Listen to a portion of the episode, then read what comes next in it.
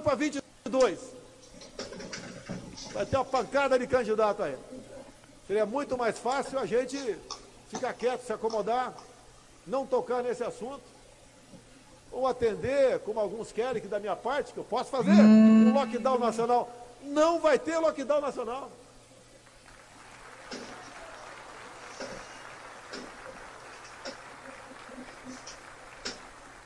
Como alguns ousam dizer por aí que as Forças Armadas deveriam ajudar alguns governadores Agora nas suas tá medidas okay, restritivas. Né?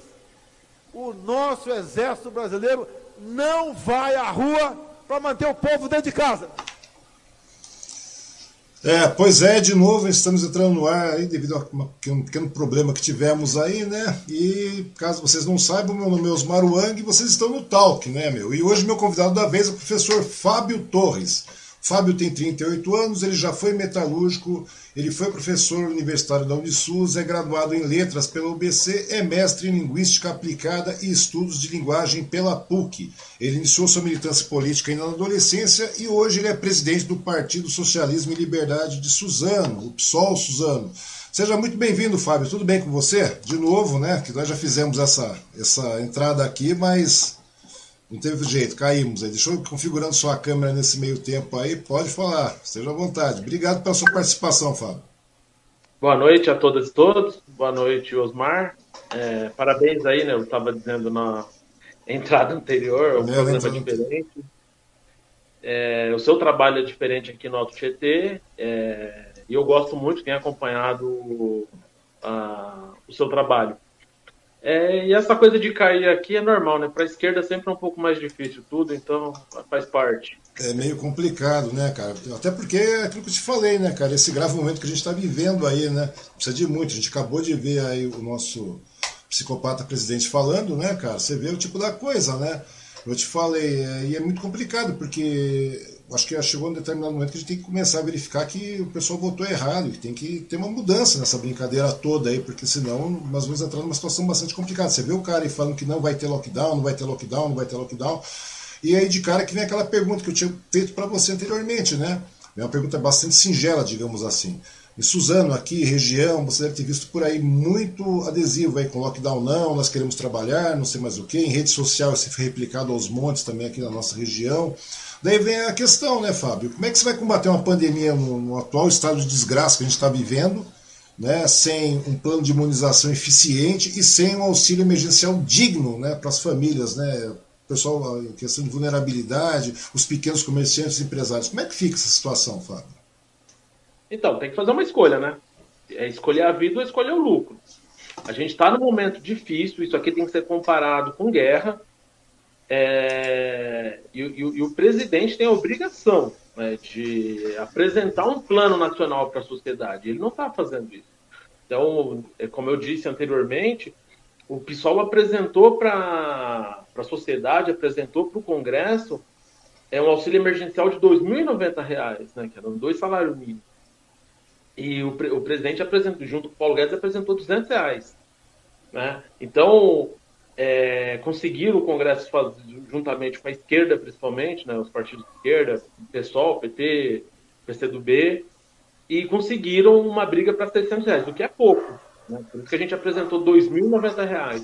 Só que uhum. mesmo esse pouco fez a diferença né, na questão econômica, fez a diferença na vida das pessoas, e o Bolsonaro, em nenhum momento, é, colocou isso como prioridade. Então, quando ele fala a questão do lockdown também, é, a gente não pode esquecer que ele é o cara que disse, né, nos anos 90 lá, que para ele governar tinha que morrer uns 30 mil, né? Ele conseguiu ter mais de 300 mil já. É, já multiplicou é, então, por 10 isso aí, né, cara?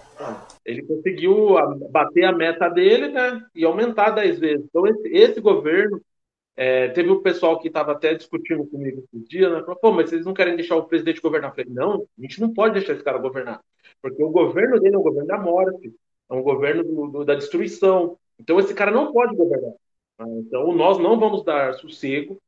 É, onde que nós estamos organizados, estamos, é, por isso que a gente fala, né, que é um momento desde 2018 de resistência, né? A gente está resistindo aos ataques. A classe trabalhadora sofreu muito mais é, com, com, com esse governo. Porque nós vimos aí onde é, os dados dessa semana, né? 50% da população brasileira está com dificuldade de pôr comida em casa. Né? E nesse momento também surgiu 11 bilionários brasileiros. É... Então, por que, que acontece isso? Porque é um sistema capitalista funcionando, ele é isso, é um sistema excludente. Ele precisa excluir a maioria da população para que uma minoria é, eleja o Bolsonaro a esse capacho, né, que vai fazer esse papel, que vai é, governar por uma parte. Então, ele é um governo que governa para uma pequena parte, para menos de 1%. Né? Esses daí não estão infelizes com o Bolsonaro, eles estão bem felizes. Né? Então, é, continuam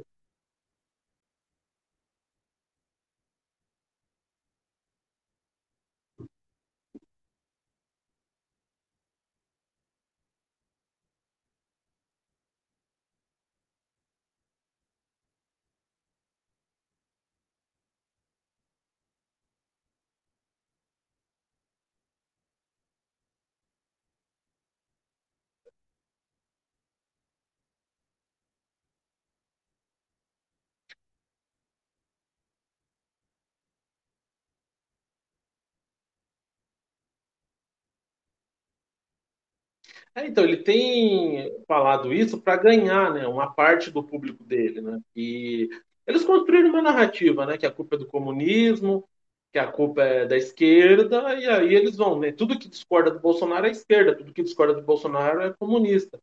Eu lembro do, do Major Olímpio na eleição de 2018, chamando Dória de esquerdista, né, e apoiava o Márcio França. Então, para esses caras, é, a esquerda é, é, um problema. Então, é um negócio meio que. Você usa bastante essa palavra, né? Lógica. Então, é um negócio sem lógica nenhuma, né? essa coisa do, da cabeça desses caras. É. Agora, existe uma narrativa que, na cabeça do Bolsonaro, de, de uma parte do empresariado, que faz sentido, né? Eles.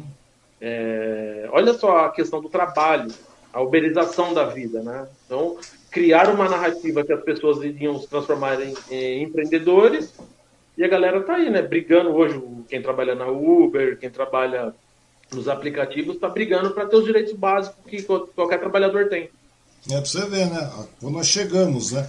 E se tornou bastante gritante a situação, né, Fábio? Novamente, peço pro pessoal aí, parece que caiu meu áudio, mas é, tô falando, cara, é assim, é sempre mais complicado, né? As coisas são mais complicadas realmente. Caiu o meu áudio na última pergunta, né? Mas a questão é essa eu só estava evidenciando porque eu havia falado, né, as pessoas não devem ter ouvido, com relação ao PSOL hoje ser a pedra no sapato do Bolsonaro. Tanto que o cara, tudo hoje é motivo de, de, de ataque direto, né? O PSOL e tal. Era PT, agora vem PSOL e depois o PT e o PSOL, parece que são as duas pedras no sapato do rapaz, tanto que agora parece que o pessoal fica novamente levantando a questão da facada, aquela coisa, até o Adélio, né? Todo mundo agora bate em cima disso. Todo mundo não, né? Pelo menos o pessoal do, do pessoal bolsonarista, né? Que tá, tem essa idolatria meio psicótica, assim, digamos. É, mas isso é grande verdade, Fábio. Só que nós chegamos num estágio agora, cara, que nós estamos num problema de vulnerabilidade bastante grande, cara. Nós estamos num caos instaurado, essa é a grande verdade. Muitas pessoas passando literalmente fome, não tem comida mais na, na mesa das pessoas. As empresas estão fechando, é, você vê demissões em massa acontecendo para tudo quanto é lado, tal, etc. E, como, e, vamos cuidar agora do quintal, assim, de uma maneira mais, de, é, no caráter de urgência, urgentíssima, cara como é que os municípios, caras, é, pode ajudar essa, a reduzir essa questão aí, né, para poder minimizar esse estrago, cara? Porque se for depender apenas do governo do estado e apenas do, da, da, ação do governo do estado e do governo federal, esquece. Como é que pode minimizar isso? As prefeituras têm como minimizar esse estrago todo e reduzir essa, essa deficiência na, na, pelo menos na alimentação, porque não tem por onde. É, é literalmente pessoas passando fome. Eu vejo pessoas que eu nunca imaginava que está em estado de de, de, de, calamidade estão, cara. Como é que a prefeitura pode ajudar os municípios em questão, inclusive o nosso aqui, Suzano? Olha, é, vamos pegar um exemplo simples. Só pensando no questão do salário dos vereadores, dos secretários e do, e do prefeito. É um salário muito alto. Né? Então, se, se houvesse um, um acordo né, é, entre a prefeitura, a, aliás, o prefeito, o vice-prefeito, o secretário dos vereadores, você já tem uma redução brutal. Uhum. Coisa de, de, de 25 a 30 milhões no ano. É, aliás, nos quatro mandatos, no, no, no, mandato. Então você consegue fazer alguns cortes em quem tem privilégio. Né? Só que toda vez que a gente fala de corte em privilégio, os caras associam aos trabalhadores. Né? Então isso é, é um problema. É... E a prefeitura também a gente tem que analisar, pensando nacionalmente, né, uma característica nossa do pessoal é entender nacionalmente. Há prefeituras que não têm condição alguma de, de bancar isso. Então, se você uhum. pega algumas prefeituras pelo país, não tem condição. Você precisa, sim, do governo do Estado e do, do governo federal. Uhum. Né? Uma prefeitura como Suzano tem condição de garantir para uma parte da população é, um auxílio emergencial, assim como é, o PSOL tem feito em Belém do Pará, né? o, o prefeito Edmilson. É, então, cada lugar vai ter que analisar a realidade. Pensando só em Suzano, sim, teria condição, uhum. teria condição de ter uma política pública mais ousada. Né? E a gente não pode olhar isso com naturalidade. Então, todo mundo está perdendo. A gente está perdendo a vida. Eu mesmo perdi a minha coordenadora aí a semana passada. É, perdi, perdi, companheiros daí de, de, de partido, né, ex-militantes. É, então, assim, tem gente que tá perdendo a vida. Então, é, é, é, é importante pensar dessa forma. É como se a gente estivesse num período de guerra agora. Uhum. Não dá para tra tratar isso como um, um, momento normal. Agora, poderíamos estar no estágio melhor. Né? Não estamos por quê? Porque nós temos um cara que está comprometido com o projeto, está levando a fundo esse projeto e esse projeto é de destruição do país. O, esse pessoal que está dizendo lockdown não, é, uma parte a gente tem que entender que é, não tem uma visão política mais apurada, não discutiu e, e, a esquerda vai ter que discutir com essa turma. Mas uhum. existe uma parte que é ideológica, né, que é uma parte bolsonarista. Então, é, em nenhum momento eles colocam vacina como prioridade. Quer a economia de volta? Vacina, né? Vacina a população, faz controle, faz teste. A prefeitura consegue fazer teste, por exemplo. É, consegue, junto com a iniciativa privada, é, garantir testes. Cobra das empresas esses testes. Mas não é dessa forma, né? Então a gente tem que entender que no sistema que a gente vive, o sistema capitalista, ele visa o lucro. Uhum. E visando o lucro, ele faz uma escolha, né? Ele vai escolher, vai, vai, vai governar, vai criar todo o seu mecanismo para garantir a boa vida aí de um, menos de 1% da população. Né? O resto pode morrer, não tem problema para eles. Pois é, né, cara? É uma situação bastante complicada. Ou seja, Nesse caso aqui, com relação às prefeituras, como você citou, em alguns casos é possível, né? Então, é, eu estava conversando com o Derli na, na, semana passada, no início da semana, não me lembro, com relação a, pelo menos, a, aquela situação também de nortear também, cara, a, a questão de arrecadação de alimentos. A, arrecadação, porque se você tem um poder, é a mesma coisa, cara, que nós temos com relação à questão do presidente. Se o presidente fala uma besteira, uma bobagem, cara, ele acaba influenciando uma certa parte de pessoas. Influencia, para bem ou para mal. Ou seja, se o poder público também, o, o executivo, é, toma um, um, é, um, gerenciamento em cima com, com, relação à arrecadação de alimentos e tudo mais, cadastro, é, é, participando com, com, o empresariado, com as, com, as, entidades em si e tudo mais, você consegue realmente trazer pelo menos uma parte em, em, em em arrecadação e você também minimizar a questão da fome, né, cara? Porque nós temos situações aqui em bairros aqui, situações é, de calamidade mesmo, né, o, o Fábio? Você não acha que vale a pena? Não sei se você acompanhou, Osmar, ano passado, nós fizemos uhum. um trabalho de entrega de cestas básicas e marmitas para as pessoas em situação de rua. Nós fizemos isso ano passado. Uhum. É, então, nós fizemos isso de forma solidariedade de, de, entre trabalhadores, né? não é assistencialismo. Uhum. É, mas, mas, aí, mas, as, mas as ações, quando você não tem um, um, um, um, poder maior gerenciando, elas se tornam muito pulverizadas, né, cara? Elas se tornam pequenas. Então não dá para. Eu conversei com um amigo meu aí, o cara vai lá, o cara tem uma parceria em cima do motoclube, para você ter uma ideia, chamado Mar, o, é, Marcos Wendel. Eles fazem. É, eles têm um motoclube e em cima disso eles fazem ações solidárias aí, arrecadando alimentos, cesta básica tudo mais. E é um volume bastante grande, mas o problema é que o negócio, a demanda é muito grande também, cara. Então, ou seja, por maior que seja a ação, como você mesmo falou que, que você fez, nós fiz, que eu já fiz também, pretendo fazer agora de novo, elas são muito pequenas, elas não atendem, né, cara? Então, quer dizer, nessas horas você não acha que precisa ter um aporte de, de, de uma estrutura maior como executivo, como a Câmara, como legislativo? Tudo bem, vamos falar, tudo bem, não temos lá o dinheiro, aquela coisa toda etc., N pormenores aí, mas nós temos poder de, de, de, influência, cara. Nós temos influência acima disso, não é verdade? Não é possível fazer isso? Não, é, eu ia dividir minha a sua pergunta em duas partes. Uhum. A primeira é essa questão que eu disse, a solidariedade entre trabalhadores, porque isso é uma forma educativa Sim. das pessoas é, entenderem que há saídas, é uma forma de você mostrar para a população, né? E é uma forma da esquerda dialogar com a população. Ponto. A outra coisa é a presença do poder público. Uhum. O que, pensando em todas as entidades, o que fazem, não dá, é insignificante do ponto de vista numérico. Né? Do ponto de vista numérico, você não consegue resolver o problema. Uhum. É, tem, a gente tem que ser claro, não dá. A prefeitura tem a obrigação de fazer isso. E o ano passado, quando a gente é, fez essas atividades, nós, nós chegamos em alguns lugares que a prefeitura entregou cesta básica e a gente viu é, coisas com alimentos vencidos. Né? Então, o poder público precisa para chamar para si o, o, a responsabilidade. Não pode ser uma tarefa assistencialista.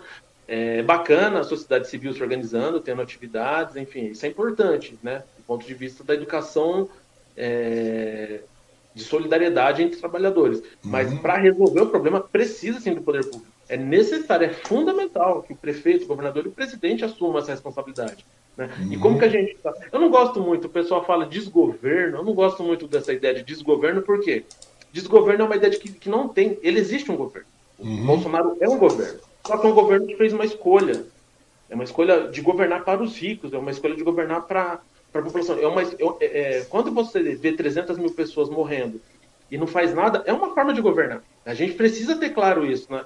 É, hoje a, as pessoas têm muito medo de, de, de tocar na ferida de verdade e fica criando medidas para é, deixar simpático a coisa de desgoverno. Não, gente, é um governo. É um governo cruel, é um governo burguês, é um governo assassino, é um governo genocida.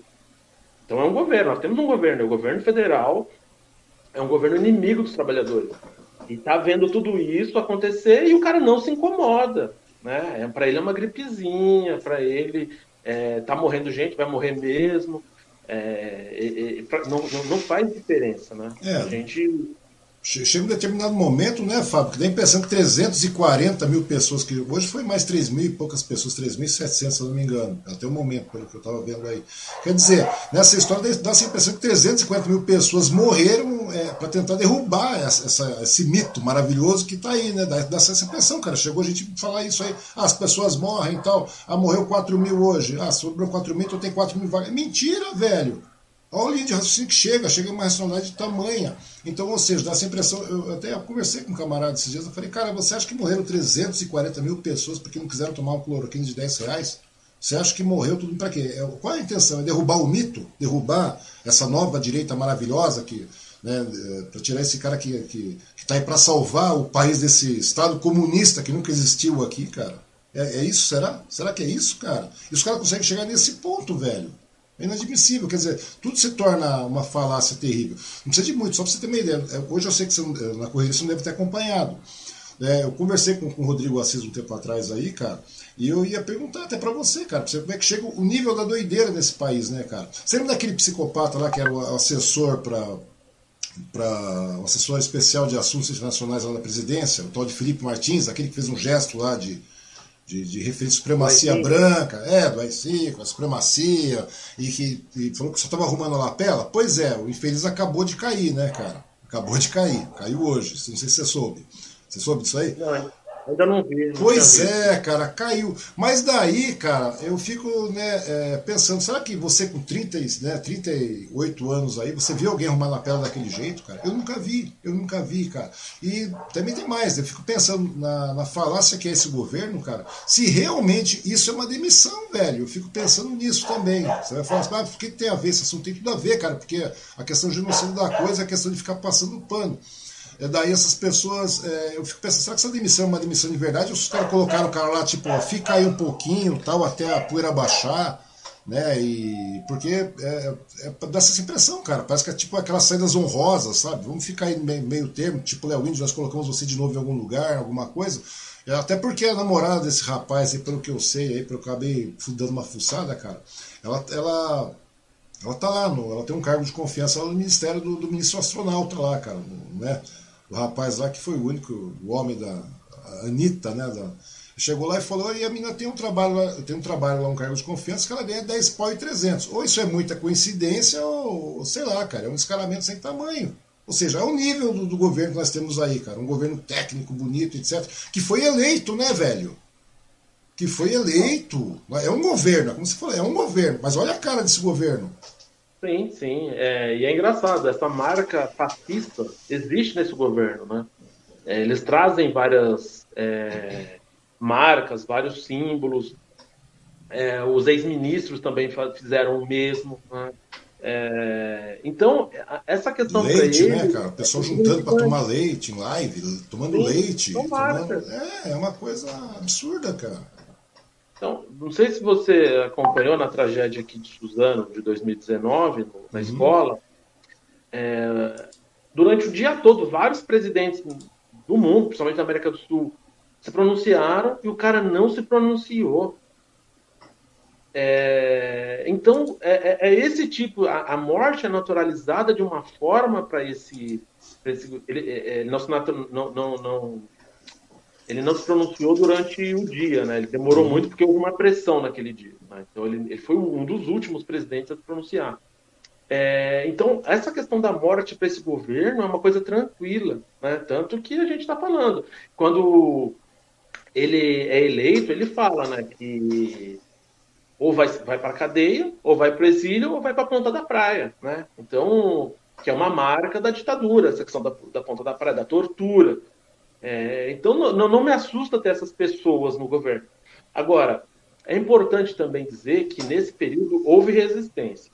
Né? A, a, gente conseguiu se organizar, a esquerda, a classe trabalhadora, conseguiu construir uma resistência. Foi importante. Essa resistência foi capaz de é, apresentar algumas derrotas para o Bolsonaro. Também a gente, aí eu, é uma leitura de mundo que eu faço, uhum. ele está enfraquecido. Né? Ele tentou dar golpes, ele vai continuar tentando, mas nesse momento ele está enfraquecido. Né? Não quer dizer que está morto, quer dizer que está enfraquecido. Isso pode mudar de um, de um momento para o outro. Né? É, então é importante é, que a esquerda, e aí também mostra muito que ele critica o PSOL, porque o PSOL foi fazendo análise tempo a tempo. O que foi em 2018 na eleição, o que foi o primeiro ano de 2019, o que foi os dois semestres de 2020, antes da pandemia, né, que, né, aliás, o primeiro trimestre de 2020, uhum. e o que foi a pandemia. E agora, em 2021, ele tem uma derrota importante, que nem as Forças Armadas, né, os comandantes das forças, é, querem entrar nessa, nessa aventura. Não porque não, não seja um desejo deles, mas é porque, de fato. Não existe é, nem segurança para isso, né, cara? Nem segurança para isso. Ele conseguiu perder esse momento histórico para eles, né? De dar esse golpe. Eles perderam porque houve uma resistência da classe. Não foi que aconteceu do nada. Houve uma resistência da classe trabalhadora né, e principalmente das organizações é, sindicais, partidos de esquerda. Então isso foi importante também. Uhum. Uma coisa interessante você acabou de falar para mim aí com relação à consternação do presidente com relação a esse episódio, né, que você acabou de citar aí. Mas eu acho bastante estranho, né, cara, para você ter uma ideia. Hoje o cara teve a cara de pau de pegar o Itamaraty lá, né, e chegou lá e mandou uma mensagem para rainha Elizabeth lá, cara. Falou: "O príncipe Felipe morreu, coitado do príncipe Felipe. Eu estou, o governo brasileiro, a nação brasileira está solidária ao falecimento do príncipe, né? Cacete, mano. Hoje nós batemos mais de 3.700 óbitos, sabe, descaradamente o cara vê aí, como você viu na, na, no vídeo do, do, do, psicopata aí falando, que não, não vai ter lapidão. Cara, o cara debocha da galera. O cara debocha em todo momento, o cara tá debochando. Quer dizer, como é que você vai ter um presidente nesse, nesse, nesse pique, cara? E, e aí que você falou, né, com relação até mesmo às tentativas de trazer o exército, as forças armadas e tudo mais para perto, te pediu a cabeça do, do, comandante do exército, o ministro da defesa já, opa, velho, não dá, vamos, vou, vou, pedir, vou pedir um boné, pedir um boné, os outros três comandantes pediram um boné. Ou seja, o descrédito do cara é bastante grande. Quer dizer, nem inflar é, é, confiança nas forças armadas o cara consegue inflar, né? nem para ditador o cara presta, né? Olha, o Bolsonaro, ele é um lambedor de botas, velho. Ele lambe as botas dos Estados Unidos, ele lambe a bota do, do da, dos reis, né? Do rei, no caso. E nesse episódio do rei é engraçado, né? O cara morreu com 99 anos, nunca pois bateu um é. prego na vida. Pois nunca é. Até hoje eu não entendo esse sistema lá na Inglaterra, cara. Juro pra você, cara. Eu não consigo entender. Os caras não fazem nada, velho. Imagina a classe trabalhadora se conseguisse chegar aos 99 anos, tivesse uma vida muito melhor do que tem. É, é, é isso sim é, me preocupa. O pessoal aqui na cidade de Tiradentes morre com 53 anos, cara, porque é a média da, da, região. Então é um amador de botas, é um cara que não tem um projeto para o país, é um projeto para a classe trabalhadora brasileira, ele tem um projeto para a elite brasileira. E, esse, e esses devem estar bem contentes com ele. Mas para a classe trabalhadora ele não tem um projeto. Né? É um neofascista e é isso, ele tem, agora ele tem essa coisa diferente, né?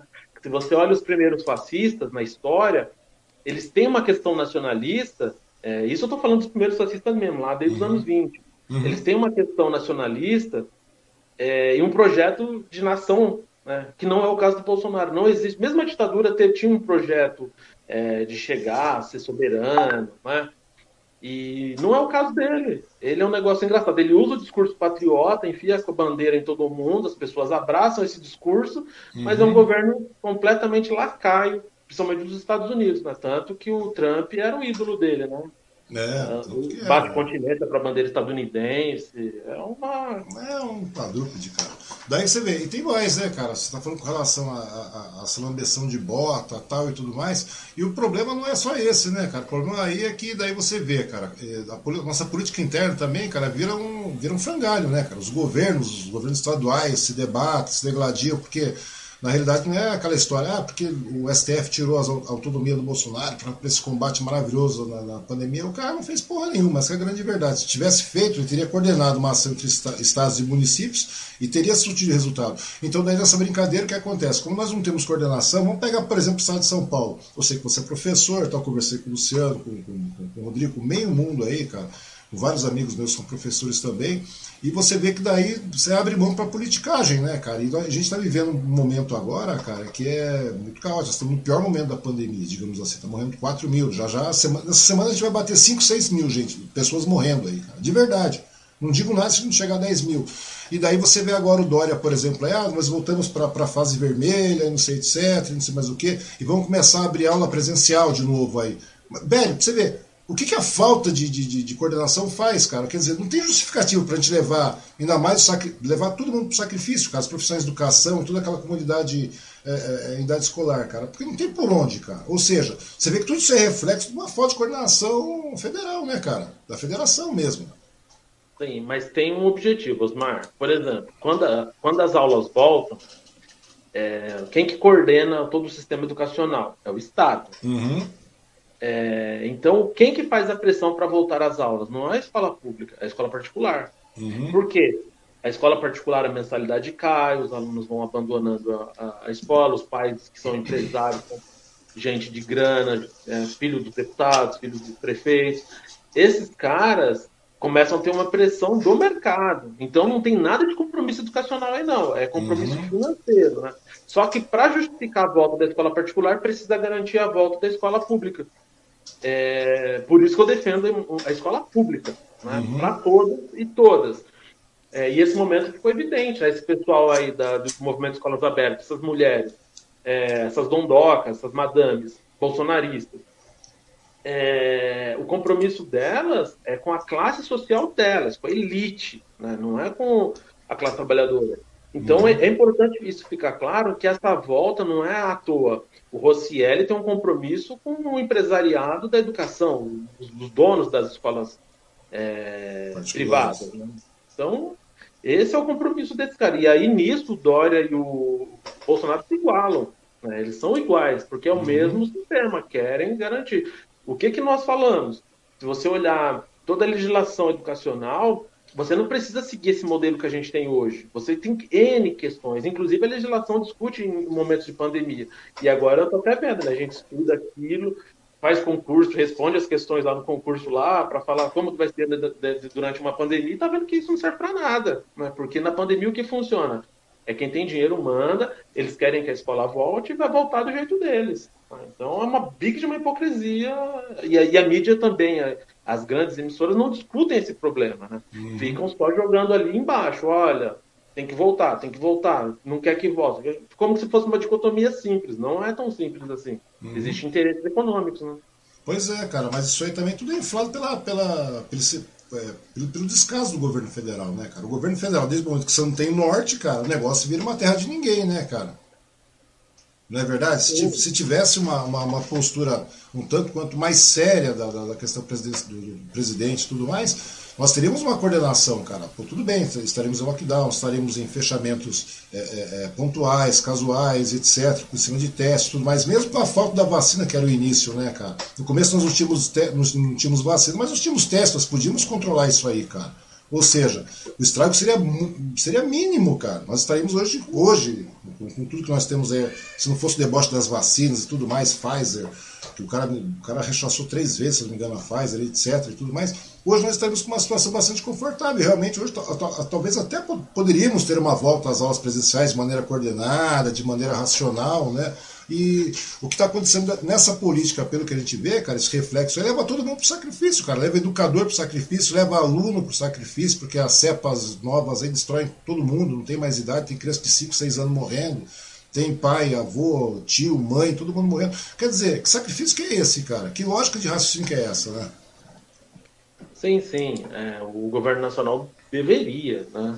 coordenar toda a ação. Vamos supor que se a gente tivesse feito um lockdown de 30 dias no início, né? Você conseguiria controlar o foco do vírus, você conseguiria ter políticas públicas específicas, provavelmente a economia já estava um pouco mais é, organizada, as coisas estavam voltando. Né? Então você uhum. tinha que ter uma política lá atrás, não teve.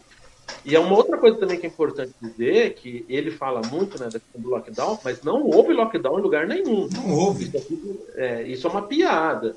É, então eles estão transformando esses pequenos fechamentos, essa questão de fase, lockdown. Isso não é lockdown. Onde Verdade. que houve lockdown? Araraquara. Então, Araraquara fechou a cidade, fechou o transporte. Isso é lockdown. Né? Não houve aqui. Então, uhum. é, isso é importante de discutir porque as pessoas estão falando de lockdown é, como se isso que a gente está vivendo em São Paulo, por exemplo, fosse lockdown. Não é. Não é, é, cara, não é, não é. Não, e tem mais, né, cara? Chega agora um determinado momento, você viu, o, o, o, o genocida foi lá para Chapecó, não foi para Chapecó esse dia, não, porque não sei o que, daí tem um prefeito lá falando um Maior média nacional, né? É, cara, daí o que acontece? Vamos pegar Chapecó e Araraquara. Chapecó e Araraquara, cara, pela lógica, eles têm praticamente o mesmo tipo de população, não tem? A mesma quantidade de pessoas, etc, tudo mais. Digamos aí, não é, não é tão diferente não, cara. Em Chapecó, só nesses últimos quatro dias morreram acho que 14 ou 15, cara. Em Araraquara morreram zero. Então, ou seja, né, morreram zero pessoas, cara. Em, em Chapecó morreram quatro ou cinco, se eu não me engano. Cara, então quer dizer, e você vê que, que o lockdown realmente funciona, cara. E mesmo naquele, naquele início, nós tivéssemos realmente, opa, em 2019 a gente sabia, como falei para o Luciano, falei, a gente já sabia que era uma pandemia, era, já era citado na OMS que era uma pandemia realmente, tudo mais. Era muito mais simples, cara. Não era simplesmente chegar, para tudo, faz um lockdown, investe em vacina, investe num parque. Nós temos aí um parque industrial muito grande, cara. Nós temos um polo industrial muito grande no Brasil inteiro, cara. Nós temos o, o, a indústria têxtil muito grande, cara. Nós poderíamos construir máscara, construir equipamentos, é, respiradores, máscaras e tudo mais aqui, cara e passar a fazer investimento, cara, real em ciência e tecnologia, cara, no ano 2019. E não ficar gastando 13 bi aí em emenda parlamentar, dando um trilhão para banco. Não é verdade, cara? Comprando deputado federal para votar no presidente da Câmara. Pois é, cara, pois é, foi exatamente isso. Então, ou seja, isso aí é, acabou sendo a desgraceira toda, né, cara, do nosso país aí, e a gente não consegue ver solução, não consegue ver saída. Você ter uma ideia. O cara, o cara hoje prefere bater continência lá para a rainha da, da, Inglaterra, lá, a rainha Elizabeth, e em compensação aqui tá morrendo 350 mil pessoas aqui, velho, e sem, sem perspectiva. Eu te falei um pouco antes aí da, da, do início da nossa conversa, cara, que eu não consigo ter perspectiva, cara, para daqui a dois meses. De verdade, eu não consigo mais ver isso. Eu não consigo imaginar isso aqui até o final do ano. Nesse pique de, de, de vacinação, com essa coisa ridícula, cara, que, que eles estão chamando de plano de imunização aí. Nós somos o quinto maior país que vai ser mentira, velho. Nós somos lá o 70 país que, em questão de vacinação, aí, em números reais, cara, em, em, proporcionalidade. Ou seja, como é que a gente vai ver o país desse, da, da, até o final do ano, cara? Desse pique, a gente vai imunizar quando? Em agosto de 2022? E aí tem um, um outro problema, né, que o pessoal ainda está estudando, mas é, quanto tempo de uma vacina para outra, porque é, se a gente continuar nesse processo, quando toda a população brasileira tiver vacinada, já vai ter que iniciar o segundo passo de vacinação, porque essa, é, essa imunização me parece que dura de um ano e meio a dois. É. é então, assim, é um negócio sério, é muito complicado.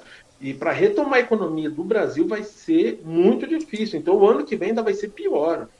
Pois é, é cara. Partindo do pressuposto que eles consigam até o dia 31 de dezembro de 2021, vacinar todo mundo, partindo desse pressuposto, é, o que, que vai ser 2022? Né? Um, porque foi o um fracasso. Como você bem disse, ele poderia ter usado a pandemia e aquecer a economia, né? poderia ter construído Sim. É, N alternativas para retomar a questão da vida, garantir a vida e ainda movimentar financeiramente. Movimentar a economia, cara. Movimentar a economia. Ou seja, se o cara investisse né, nesse segmento com relação a investimento em ciência, tecnologia, se ficasse é, é, investindo em, em, em, na produção de respiradores, não precisava comprar respirador a 60 mil dólares aí, velho. Ah, é, mas deu vazão para os Estados roubar. Velho, isso aí é uma coisa óbvia, não tem coordenação. Entendeu? Então é uma coisa que vai acontecer, não precisava você pagar. E realmente superfatura. Um bagulho que custava 5 mil dólares vai custar 50, 60 mil dólares. Pô, tá morrendo, velho. Quanto custa uma vida? Né? Daí fica nessa situação toda. E agora, ontem abriu a CPI da pandemia, né, cara? Já foi liberar a questão junto ao Senado lá com relação à CPI da pandemia, né? E daí o, o, o, presidente chegou e começou a ter um surto, aqueles surtos, tipo, acabou, porra, aquela coisa toda, aqueles ataques histéricos que o cara tem, né, cara? E o cara chega lá, o cara foi no. no o presidente começou, né? O psicopata chegou lá, foi no ministro Barroso, né? É, começou a atacar, fez ataques direto ao ministro hoje, né, cara? Na realidade, isso não soa como uma, uma clara sensação de uma demonstração de cagaço do presidente quanto à sua real e total né, culpa, né, cara, pelo caos sanitário que, que se instalou no país aqui, não, cara? Sim, sim, ele é, não tem um compromisso, né, de... Eu, eu vou pegar uma, uma, coisa que eu não posso esquecer, é. essa questão de, da questão da economia, não sei se você acompanhou o, o Instituto Federal, que é o IFE, uhum. o que, que foi a política para o IFE. É, eles cortaram, velho, né, de pesquisa, ou seja, os lugares que estão produzindo. O IFE, por exemplo, aqui de Suzano, eles produziram álcool e distribuíram álcool para várias entidades. A Face Shield, eles, eles produziram uhum. e entregaram. Imagina, ou seja, do, é, é, dinheiro do governo federal. Imagina se você transforma um Instituto Federal de todo o país, nesse momento, em centros de produção científica, ou seja, você investe na parte científica, investe na parte tecnológica e faz a coisa funcionar. Você não, não, não precisou nem de dinheiro privado, é tudo Verdade. dinheiro público. É, e, e, aí você, é, o, o, governo federal, uma coisa simples, que já está pronto, o prédio já está lá. Só que o que, que ele fez desde 2019 com a Ele corta dinheiro. Ele persegue. É, o, o, o, na, no IF não é bem reitor, é, é diretor o termo que, ele, que eles uhum. usam. Então, ele vai perseguindo, vai, vai criando problemas, não investe na, na, na, ciência. E mesmo assim, cara, eu tô falando porque eu sou pesquisador né, de, de linguística, mesmo assim eu vejo a ciência brasileira, com todos os problemas, é, conseguindo dar resposta para as coisas, né? por exemplo, da vacinação, é, enfim, vai fazendo o que dá. A ciência brasileira é, é uma resistência também. É, é verdade. Estou dando esse exemplo aí para você ver que algumas coisas muito simples que já estão prontas, né, só precisa do cara investir, fazer escolha. Mas não, preferiu comprar deputado para votar no Arthur Lira, né? Comprou uhum. e a gente é, debateu isso amplamente, faz aqueles acordos sujos com, com o Centrão e é isso, né? Agora a gente vive nesse caos aqui e, e como se não tivesse um responsável, né? É, e só para tentar se blindar, né, cara? Para fazer uma blindagem meio psicopata, meio idiota, né, cara? Porque não tem outra, outra, outra coisa. Inclusive fica naquela chantagem. Agora você pode ver o Arthur Lila faz aquele teatro de, de cartão amarelo e não sei mais o que tal. Mas aí que tá o detalhe, cara. Só que chega agora, eu acho que é até por causa disso mesmo, cara, o cara começou a ter esse surto com relação ao, ao, ao Barroso aí, cara com relação a essa CPI, né? Que ele chegou lá e deu aquela, aquela pressão em cima lá, até porque o, o, o STF, na minha concepção, cara, ele não chegou e determinou que o Senado é, instaurasse uma CPI. Ele, o, o, o que o STF fez foi simplesmente chegar e determinar que o Senado cumprisse a Constituição, cara, cumprisse a lógica, não é verdade? E daí o cara teve um ataque de histeria aí, né, cara? E daí, a partir do momento que você é, é, é, tem esse ataque de histeria, essa coisa toda aí, cara, que tá começando a rolar, que o cara ficou extremamente nervoso, é, daí é por exemplo, o cara vai ter que responder. Se, tem uma, se houver uma CPI, vai ter que ter resposta em cima aí. Daí vai ter que começar a ser investigado. E quem investiga aí é o Congresso, né, cara? Que uma das, das atribuições do, do, do, Congresso é, fazer, é fiscalizar o Executivo. Estou errado? Sim, sim. Vai ser. É, é, vai, vai ser uma. uma então, então, é, então, é isso que eu quero chegar. Daí na hora que o Congresso, porque o Congresso vai, vai ser obrigado, com o Centrão, sem Centrão, seja da que forma for, a, investi a, a fiscalizar isso aí, investigar isso aí, cara. Concorda comigo? E nessa brincadeira de, de, de investigar, cara, isso não tem de enfraquecer e acuar mais ainda o, o, o, genocídio, assim, cara? Você não acha que daí existe uma real possibilidade, talvez até, de, de ter um processo de impeachment, cara? De, porque tem 100 Eu... pedidos jogados lá de, de, impeachment lá, cara. Saiu o Rodrigo Maia, entrou o Lira, mas os processos estão lá, cara. Até o Frota tá abrindo impeachment, cara. Dentro do PSOL, eu faço parte do grupo que defende que o Bolsonaro seja enfraquecido desse processo. Eles uhum. estão enfraquecidos o meu grupo chegou a publicar é, internamente e, e, também depois publicamente é, que a gente acha que o Bolsonaro está enfraquecido. Então, só que é, isso não quer dizer que necessariamente vai ter um impeachment. Uhum. Então, é um, é um, processo. Por quê? Enquanto o Centrão tiver condições de negociar com ele, o Centrão vai levando isso no banho-maria. Né? Então, vai lá, faz um acordo aqui, faz um acordo ali. Então, ficou, o, o Centrão está muito fortalecido. É, então, é, é, importante entender esse processo também, porque, aliás, quando a gente fala de Centrão, a gente esquece de uma figura pública da região, né, que é o Valdemar Costa Neto. O uhum. Centrão, ele é o, o, arquiteto disso tudo, né? Então, é importante a gente colocar isso aí. E eles né, vão fazendo esses acordos deles sujos, e o, e o Bolsonaro continua governando. Né? Então o Centrão também tem responsabilidade. O Centrão hoje banca o governo Bolsonaro. Uhum. Porque se o Centrão abandona esse barco, não sei se você leu ontem a, a, publicação do Rodrigo Maia, que ele hum. faz uma crítica tal é, ao governo, mas ele, ele teve na mão dele a chance de apresentar o um impeachment. Né? E não fez. Ele não fez. É, levanta, então... qualquer, levanta qualquer uma das propostas de impeachment lá, cara. Você não precisa correr com apenas uma proposta de impeachment, você pode abrir várias, cara. É ou não é? E também tem um detalhe, é, é, nessa. Porque o cara chega. Porque o Bolsonaro agora, pra você ter uma ideia, né, com relação. Continuando com a questão da CPI da, da, da, da pandemia aí, cara. Porque o Bolsonaro, geralmente, ele sempre sai gritando aos quatro ventos aí, bradando aos quatro ventos, aquela bravata, que o Brasil está dando exemplo no enfrentamento da Covid, não sei mais o quê. Né? Mas aí é. Então, por que o cara tem medo da CPI, cara? A pergunta é essa aí, né? Se se a culpa é. Porque toda hora ele joga a culpa nos governadores, nos prefeitos, porque não sei o que. Se a culpa é dos governadores do prefeito, cara, é simples, velho. Vai lá e defende a CPI, velho. Você concorda comigo? Sim, sim. Defende a ele CPI. Não quer, ele não quer a CPI porque ele sabe que vai sobrar para ele. ele. Ele Quando chegar a hora de processar essa gente, né, esse, esse grupo, vai ser um negócio assustador, porque toda, olha o tipo de gente que está ligada a ele, né? A esse vereador que suposta, parece que tudo indica que matou a criança lá, o vereador uhum. do Rio de Janeiro. Pois é, cara. É, é, é esse tipo de gente que está em torno desse cara. É, é, é, esse perfil. Então, quando começar a CPI, a gente sabe que uma CPI, quando ela é aberta, ela vai encontrando coisas. Ela ganha direito, por exemplo, de é, do acesso, né? É, que hoje, numa situação regular, não, não vai ter, de, de informação. Uhum. Enfim, uma CPI para ele não é um bom negócio. A gente está falando de um grupo é, que está enrolado aí com, com milícia. Né? Então, é, uma CPI para eles é um péssimo negócio. Ele não vai defender uma CPI. E o Brasil, de fato, hoje é uma referência na política da, da, da Covid. Né? Aqui virou um covideiro. Né? A gente produz Covid, já tem, cria novas cepas. Uhum. Então, é um celeiro de Covid, né, cara? É um celeiro da Covid agora, né, cara?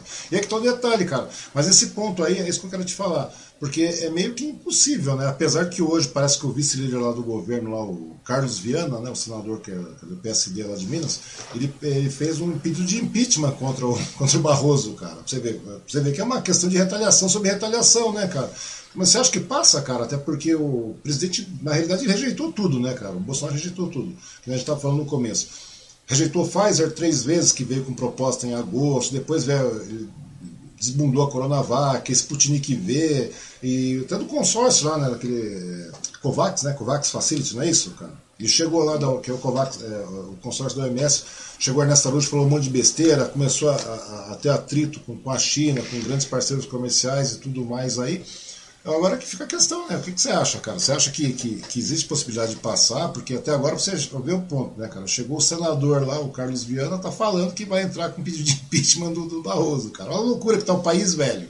Entendeu? Não, o problema é que tudo isso tem um efeito muito ruim, né? É, eles vão brigando, eles vão criando essas falsas é, discussões, essas inverdades, e as pessoas estão morrendo. A gente está aumentando o número de mortes, é, hoje ninguém vê um futuro, né? ninguém consegue prever a própria vida daqui a dois meses. Como eu disse, é, eu, eu, a gente vai voltar para a escola. Eu não vou estar mais com a minha coordenadora, não vou ter alguns amigos, por quê? É, porque morreram. Ah, e, e teve, eu vi muitas pessoas, e aí eu quero dialogar também com as pessoas que ainda defendem ele, com o Bolsonaro. O pessoal, ah, mas ele não é o culpado. Sim, ele é o culpado. As pessoas acham, ah, porque as pessoas estão na rua. Por que, as pessoas estão na rua desde o início? Desde o início ele faz piada.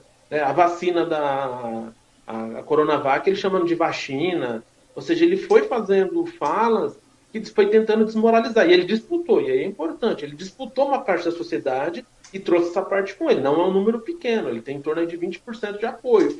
Isso parece que não, vai ser gigantesco. Isso coloca esse cara num segundo turno numa eleição brasileira. É, então hoje ele é, ele está enfraquecido politicamente, ele não tem condições de, de, dar um golpe, mas ele ainda tem muito poder. Ele ainda, ele precisa, sim. Nós precisamos aí o PSOL é, é, tem batalhado muito nisso também.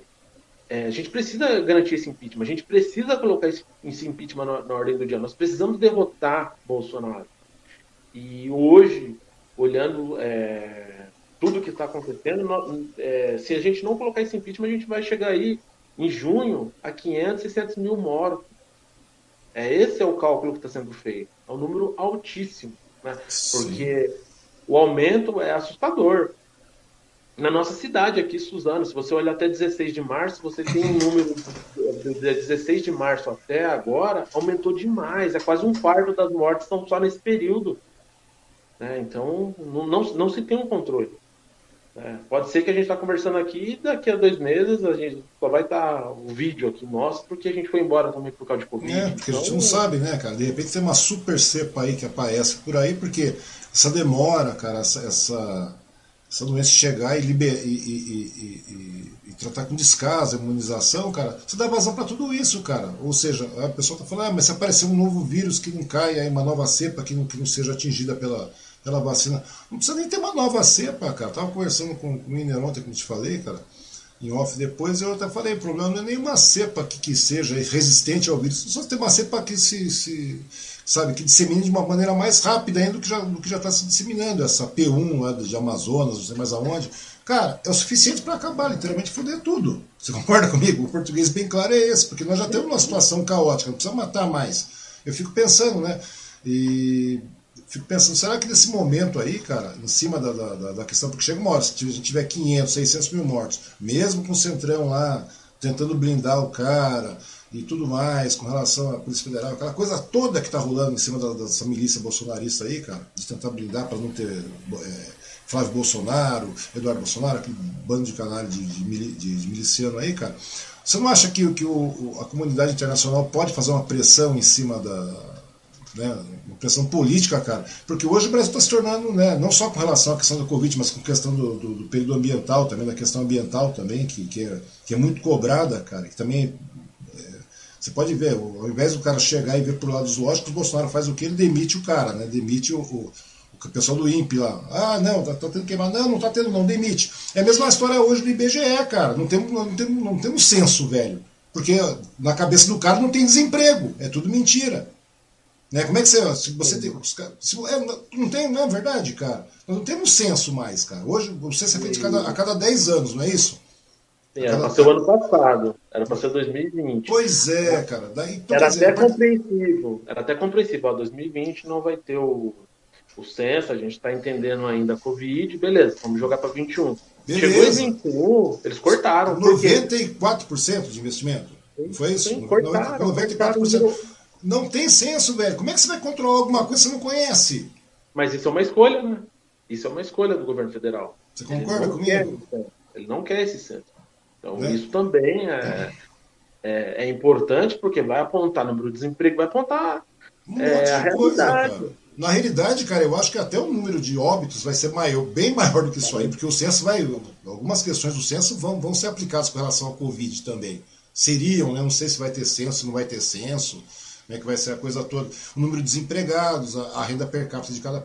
Né? Tudo isso aí vai ser demonstrado, cara. E esses números não tem como você questionar. Vai falar o quê, cara? Que, que o IBGE, que o censo é uma questão de, de comunismo também, é, são um bando de petralhas, um bando de pessoalistas, um bando de. O que, que vai acontecer, cara? Então, ou seja, é, é só pra gente ter uma noção do tamanho da desgraça que a gente tá se, tá se enfiando, cara. Quer dizer, a galera que apertou 17 lá, apertou 17 com revólver em mãos, em punho, não sei mais o que, vendo essa conversa, caiu nessa falácia Quer dizer, a brincadeira não é essa não, cara. O negócio tá ficando realmente muito sério, cara. Quando eu vi a história do IBGE, cara, cara, não, tem, não vai ter censo, eu falei, rapaz, como é que a gente vai poder fazer isso, cara? Como é que você vai controlar isso? Como é que você vai saber? Como é que você vai nortear a política, cara? Porque a política não se, não se restringe ao Bolsonaro, a, esse Bolsonaro a, essa, essa, ideologia bolsonarista, cara. Sem, sem censo, cara, como é que você vai controlar isso daqui pro próximo pleito, cara? Pro próximo governante, sempre, né? Como é que você vai ter? Você não tem, cara. Você vai estar num caos total. Você vai estar instaurado num buraco, velho. Você não tem como sair. É uma coisa complicada, velho. É muito triste. Deixa eu só dar um toque aqui, agradecer as pessoas que estão participando aqui da nossa transmissão. É, o Luciano, é, tem gente, cara. O Luciano Castilho está dando boa noite. A Letícia Beckman, boa noite. É, É que tá? Salve Cavuco Lelê, fora Bolsonaro, Luciano Castilho, Marcos Cavuco falando que agora melhorou, melhorou mesmo Cavuco. Desculpa aí, mas infelizmente o problema não é esse, cara. O problema é que de vez em quando cai mesmo e a gente não tem como, como segurar aqui. A Gessiane Ribeiro, agora vai. O Cavuco, esse é um governo assassino, genocida e está destruído que foi construído com muito sangue, suor e lágrimas. E a luta continua é, o, Bol o, Bolsonaro é um lambiboto do sistema financeiro, servidão desta elite corrupta escravocata. É verdade, cara. Fora Capitão Cloroquina. Tá certo, Cavuco. É verdade mesmo, cara. Porque na realidade a gente está voltando para um período de escravatura, porém de uma maneira, é, digamos assim, legalizada, né, cara? Você pode ver todo mundo agora empreendedor, né? Todo mundo virou empreendedor. É aquilo que você falou, cara. Quer dizer, tem camarada meu que trabalhava, tinha uma profissão legal, estava trabalhando bem, e, né? Não tô falando que seja rico, nada disso. Era um cara que trabalhava, ralava pra cacete. E agora o cara tá fazendo Uber, cara, porque é o que tem. É, eles destruíram o país, né? Destruíram, cara. Os caras destruíram tudo, cara. E agora você vê, tudo isso continua sendo sempre alimentado por essa indústria de fake news, né, cara? Negacionismo. Ou seja, até mesmo daqui a pouco, a gente está falando questão do censo, cara. E tudo isso é dá molde para que você abra essa, questão de, de, fake news também, né, cara? Que você dê vazão a essa indústria de fake news aí. E você pode ver, tem, é, Você vê, é, tratamento precoce, essas besteiradas toda, cara. É cloroquina, ivermectina, spray de, de, de água sanitária. O que mais os caras fizeram? Fumacê de solda, os olhos no rabo, um monte de outra pagelança que os caras fizeram aí. Parece que não ajudam, não ajudam, né, cara? Eu fico pensando como é que é. Não ajudam, até porque os próprios políticos do PSL que, que alentaram esse cara aí, e muitos outros desses idólatras aí, esses bolsonaristas doidos aí, cara, tá todo mundo com Covid. Uma boa parte desse povo tá com Covid, muitos deles estão com Covid esperando vaga na UTI, né? E mesmo assim tem gente que defende essa coisa, né, o Fábio? Aí eu pergunto pra ti, cara. É, a questão é né, de onde que vem essas pessoas? Porque o bolsonarismo é um vírus mais perigoso que o corona, cara, que o coronavírus. A grande verdade é essa. O bolsonarismo é um vírus muito pior que o corona, cara. De onde que vem essas pessoas, Fábio? Como é que dá para explicar esse tipo de, de, de irracionalidade, velho? Como é que surge isso aí, na sua concepção? Isso sempre existiu, né? Eu acho que ganhou espaço, né? A gente sempre ouviu essas coisas. Só que eh, você deve lembrar disso. Era, a gente dava risada quando as pessoas falavam. Mas quem acompanha a política já conhecia o Bolsonaro. Né? O Bolsonaro ficou conhecido nacionalmente em 2008, 2007, mas quem acompanha já via é, as falas dele, né? Como eu disse lá, quando ele fala do Fernando Henrique, ali nos anos 90 ainda. Uhum. Então sempre existiu esse tipo de gente. Só que ganhou fôlego, né? Ganhou força, é, isso cresceu, pegou. E aí é uma característica do, do fascismo, né? Quando você tem um problema econômico gigantesco, uhum. e a gente vinha de um, de um, de um problema econômico, é, o fascismo ganha força. Foi assim na Grécia, é, e foi, aqui, eu tô falando da Grécia porque foi mais recente, né, a Aliança Dourada lá. Uhum. É, e aqui foi o Bolsonaro, foi assim nos Estados Unidos, e aqui foi o Bolsonaro. Então é, é um discurso que, que, por isso que a gente combate, né, tem que combater. Agora, é, você pega, por exemplo, próprio Major Olímpio, né, que era contra o lockdown, que não sei é. o quê, perdeu a vida, cara, apostando num, num, numa coisa que. Um delírio, né, cara? Exato. Né? Um então, como que a gente vai discutir com essa galera? É difícil. Né? É difícil. Uma boa parte deles a gente está conseguindo conversar. Né? E é, e é, importante também, eu acho que sobra para a esquerda apresentar um projeto nacional. Né? Por isso que a gente discute hoje. É importante a unidade da esquerda, é importante apresentar um programa nacional, é um, um, um programa que, que de fato combata né, isso, porque a gente precisa discutir a questão ideológica de tudo isso, do, uhum. do bolsonarismo. É, isso não vem do nada, isso sempre foi construído. E o Brasil está pagando por alguns erros também é, de não ter lidado com seus problemas da forma correta. Por exemplo, por que, que na Argentina a gente não teve essa força é, fascista. E por que, que lá não é comum as pessoas falarem é, volta à ditadura? Porque foram punidos os ditadores militares, eles foram punidos. Aqui não, aqui a gente teve uma anistia, né? Então passou um pano, uhum. né? ignorou, e aí a gente não contou essa história do jeito que ela tem que ser contada, né? É... Então hoje você tem um museu aqui, que é o DOPS aqui na Luz, que tenta recontar essa história do, do, do fascismo, e é muito comum os bolsonaristas atacarem. Né? O museu, né? uhum. que conta a história, que traz um, um, fato. Não sei se você teve a oportunidade de ir a esse museu, Sim. mas o, as pessoas que estão lá falam. É comum, quando dá um bolsonarista é ataque. Estou falando porque eu já vi também pessoalmente. Uhum. É, então, por quê? Porque a nossa história não foi resolvida. A gente a, é, não, não resolveu essa parte da história e a gente está pagando por isso também. E aí deu possibilidade de um cara como Bolsonaro falar o que quer. Bolsonaro deveria ter perdido o mandato no, dia do impeachment, quando ele defendeu o Ustra. Pois é, cara, deveria ter perdido o impeachment Pois é, pois é. É que na realidade, cara, é aquilo que você falou, o Brasil não fez a lição de casa, né, cara? Então você deixou o negócio para baixo do tapete. Na hora que você deixou para baixo do tapete, você, é como se você estivesse apagando o um incêndio e deixando o foco lá embaixo, cara. Na verdade, você apaga por cima, tal, em todo, todo o entorno, e lá embaixo continua o foco. O foco continua lá quente, queimando, tal, etc. Você não, não sufoca aquilo. A partir do que você não sufoca aquilo, você dá vazão a surgir esse tipo de coisa, né? Ainda mais quando você vê um cara insuflando, falando um monte de besteira aí. Que nesses dias atrás, esses dias atrás eu estava conversando com, com, com o Luciano de novo aí, cara. E daí chegou aí o pessoal, até comentei com você, o pessoal falou, pô, mano, você vai chamar todo mundo para conversar, né? Até esse pessoal, até os bolsonaristas vai chamar para conversar junto contigo. Eu falei, não vou não, cara, não vou. Não vou, sinceramente não vou. Não quero, não vou. Ah, mas isso não é democrático. Eu falei, velho, não tem nada a ver com democracia essa brincadeira. Você concorda comigo? Isso não tem nada a ver. Você não pode dar voz para doido, velho. Você não pode dar voz para psicopata. Você não pode dar voz para gente que, que, que não agrega, cara, sabe? Chega num determinado. Porque a gente tá num problema real, não adianta você viver de delírio. Não vou gastar uma hora, duas horas, três horas vindo delírio de um cara que pode, porventura, também influenciar aquele incauto, velho. Como o Bolsonaro fez. Quer dizer, você não pode dar vazão a isso. Se você está vendo uma fagulha ali, apaga, mano. Se você considerar que, por exemplo, quando a gente, o Bolsonaro ele fez falas extremamente racistas, extremamente LGBTfóbicas, extremamente machistas, fez piada, né, o tempo todo foi, foi assim.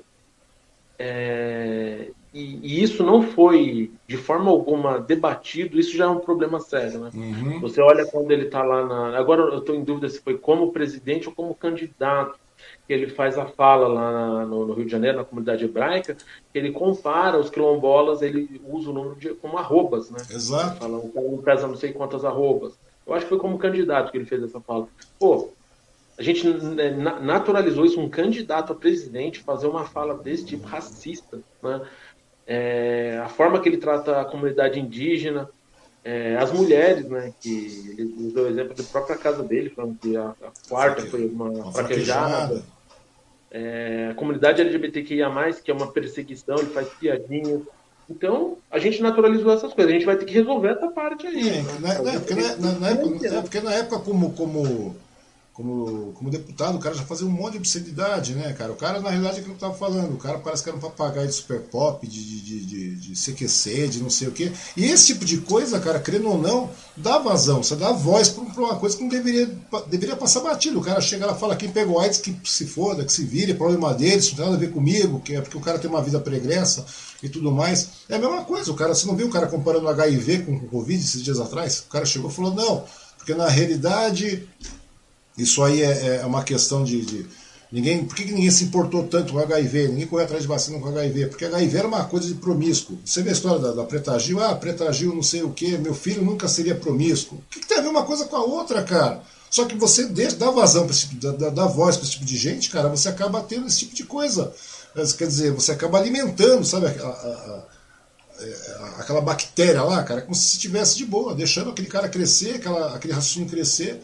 E é por isso que, que, que eu, sinceramente, ô, ô, Fábio, de verdade, as pessoas vêm falar, ah, você tem que deixar o Bolsonaro falar para ele dar o parecer dele aqui. Eu falei, de jeito nenhum, cara, de jeito nenhum. Não é questão. Não é porque eu tô chamando você que é do PSOL, para mim, é que eu te falei, cara, não tem, nada, não tem nada a ver ser de direita, ser de esquerda, ser de ciência, seja o que for. Mas o cara tem que pensar, tem um raciocínio lógico, velho. Agora, não adianta você chegar ao centro-esquerda, sei lá, seja o que for.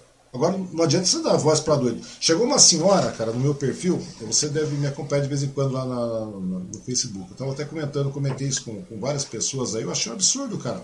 Ela chegou, né, teve uma senhora aí, que ela é uma negacionista também, obviamente negacionista você já mostra que a pessoa é uma bolsonarista, né, cara? Só repercute, só replica o que, é, o, que, o, que a meba bosteja lá, cara.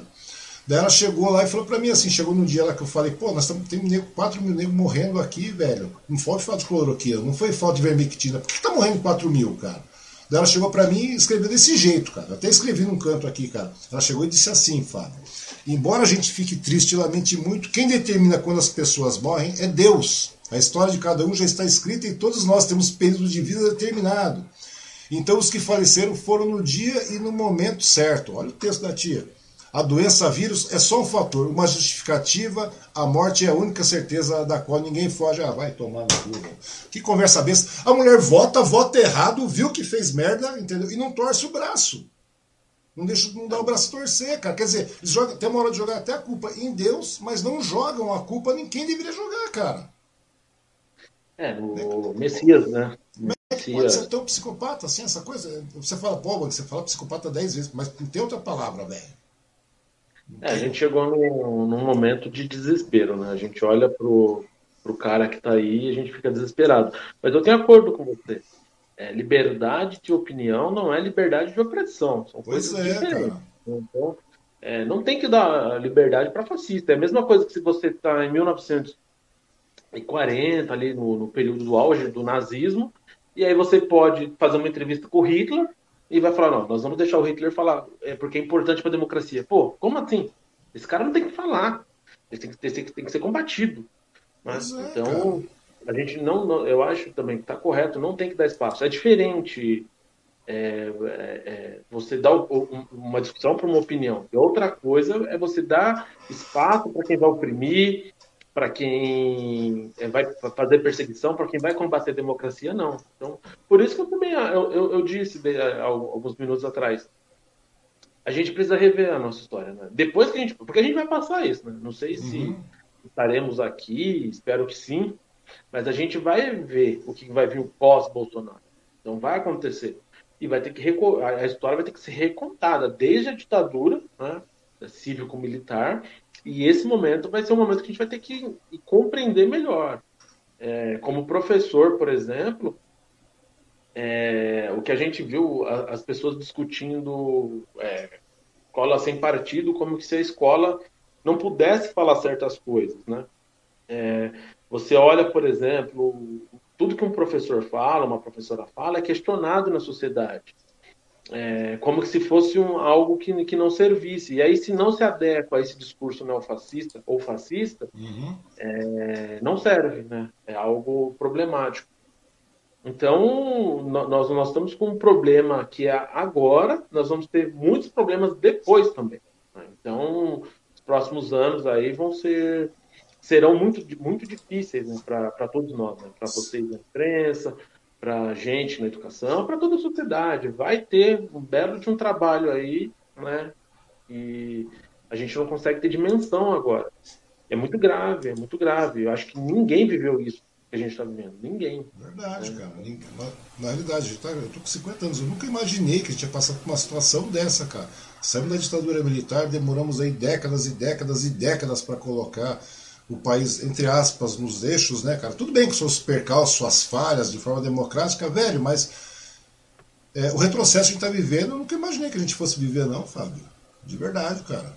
Então é uma coisa complicada, tem que ser questionada. Se você, a pessoa votou errado, a pessoa, pô, nada mais justo que agora chegar e, e, e, repensar, né, cara? E, refazer. Falou, porra, votei errado, meu, apertei errado, não é a solução que eu queria, a solução não foi boa, cara. Nós já chegamos, passamos desse momento já, né, cara? Estamos 340, 350 mil óbitos, uma, uma, uma, economia toda fodida, toda desgraçada, toda quebrada, né, cara? Você vê, não temos nenhum, não tem, a gente não tem perspectiva nenhuma, cara. Então, quer dizer, chega na hora, quer dizer, mas mesmo assim, as pessoas continuam segurando o seu, o seu seu braço, digamos assim, para não torcer, cara, e até jogar com o pneu os caras jogam. Vamos pegar, por exemplo, agora a questão das vacinas para você ver. É, se você for ver bem, cara, chegou agora o Ministério da, da, Saúde chegou e falou o quê? Não sei, não sei, não sei se acompanhou isso aí também, cara. Você vê onde ele está chegando, né, cara? O cara, eles alteraram a data de entrega, da, acho que foi o quê? Umas cinco vezes? O cronograma de entrega das vacinas, né? Daí, daí agora decidiu que não vai mais divulgar a previsão de, de doses para que vai receber a cada mês, tal, etc. Como é que você avalia isso, cara? Ou não. seja, é, é, continua o desgoverno, entre aspas, ah, é só um desgoverno, deixa os estados que se virem, não sei o quê. Como é que funciona isso aí, cara? Os fabricantes que, que digam, que ditem agora, é isso? E aí tem um problemão, né? Porque é, eles não apresentam os números, né, porque de fato eles não vão conseguir resolver esse problema. Eles não têm uma solução, eles não têm, eles não têm nem ideia de como vai, vai, vai solucionar. É, e estão atrapalhando ainda, né, com esse monte de, de, de, de informação aí que eles dão aí para a mídia, que a gente de fato ninguém consegue acreditar nesse cara, né? Então eu, particularmente, aí, de forma individual, não acredito que a gente vai conseguir resolver isso até o final do ano. Do jeito, do, do jeito que está, na lentidão que está, é, não tem condição. Né? Ele não comprou vacina, ele não planejou. O pessoal fica, ah, mas não tem vacina no mercado. Fato, a, a vacina tá, mas ele deveria ter comprado lá atrás. A gente, se a gente tivesse com, sei lá, pelo menos um quarto da população vacinada, isso poderia ter algum tipo de impacto na sociedade. A gente poderia estar tá repensando é, algumas retomadas, alguns setores. Uhum. Na escola, por exemplo, eles querem a volta da aula de qualquer forma. Vai voltar, segunda-feira. É, beleza, vai vacinar os professores acima de 47 anos, ou seja, que dá em torno dos profissionais da educação, aliás, não só professores, uhum. profissionais da educação acima de 47 anos deve dar um, é, 40% pelos números que a gente tem, que, que eles divulgaram, né? o próprio governo divulgou. 40% dos profissionais. É, isso não resolve toda a categoria e também não resolve. Né? A gente não está pensando só nos professores. E as crianças? E os pais das crianças? As pessoas com quem é. convivem? Pois é, a OMS mesmo soltou uma nota hoje falando que aqui no Brasil, de forma específica, a vacinação não vai resolver o problema da pandemia, cara. Porque aquilo que você falou, né? Digamos, ah, porque é, existe essa postura de que a galera acha que a primeira dose, a primeira carga de vacina, o primeiro lote de vacinas, a primeira imunização em duas doses, seja como for, vai resolver o problema. Não vai, cara, não vai, porque é aquilo que você falou, chegou em determinado momento, cara, nós, nós, nós estamos nesse 7 a 1 eterno aí, cara, porque vai chegar aí, cara, acabou, todo mundo foi imunizado, meu, já tem que imunizar a galera de novo. Se nós tivéssemos feito aquele investimento em, em ciência e tecnologia, a gente teria produzido uma vacina, cara, porque tem, como você falou, o pessoal da ciência, pesquisadores aqui, cara, nós temos o Instituto Fiocruz, Butantan, laboratórios. Meu, nós temos muita coisa, cara, temos muito cientista, muita galera. Nós poderíamos estar desenvolvendo essa vacina, já se tivéssemos feito tão logo, opa, é pandemia, respirador, máscara, é, é, começa a liberar insumos, até um tempo atrás não tinha nem, nem, nem agulha, nem insumo, nem nada, cara. Se não tivéssemos investido, pra você ter uma ideia, falaram tanto, gastaram 13 bi, meu, em emenda. A vacina que, que o pessoal está fazendo, essa imun, inversa imune, imuna, imunaversa, sei lá que o, que o, que o Ponte está falando, cara, os, o governo investiu 30 milhões só. 30 milhões, cara, o resto é iniciativa privada.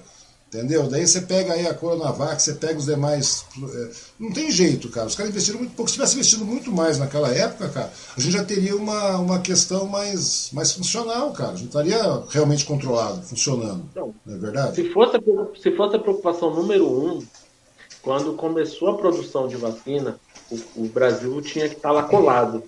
Está produzindo vacina é, na China, está produzindo na Rússia. Onde está produzindo? Brasil tinha que ter colado, se isso fosse a prioridade. Mas não foi prioridade. Né? Então, perdeu tempo. Né? É, e aí, ao perder o tempo, agora a gente está nessa situação caótica. Né? Vai. É, e, e, infelizmente a gente paga, tá, tá, pagando isso com a vida, né? Não é só a econômica, é a vida. A vida está indo embora. Não, e tanto não leva a sério, né, Fábio? Eu não sei se. Porque você viu, né? A gente tá aí, tem, tá morrendo 4 mil pessoas por dia, meu. 4 mil brasileiros estão morrendo por dia, velho. É uma coisa absurda, né? O pior momento, eu acho. Mas acho que não digo até o momento, né? Até o momento, não é o pior momento. Até o momento é o pior momento, porque é de piorar a situação. Você me ideia, falta né? É extremamente subnotificado. Porque tem muita gente aí que, tá, que não é notificada, cara. Daí você vê, nós temos aí é, 4 mil óbitos por dia, falta leite, falta medicação, falta comida, que é um problema gritante, né? Daí tem que frear a pandemia de uma maneira ou outra urgente, maneira de caráter urgente. E daí você vê a, a, a, que, o que acaba acontecendo, cara. As discussões mais importantes que rodam no país, cara, você o tamanho do descaso, cara. É o quê?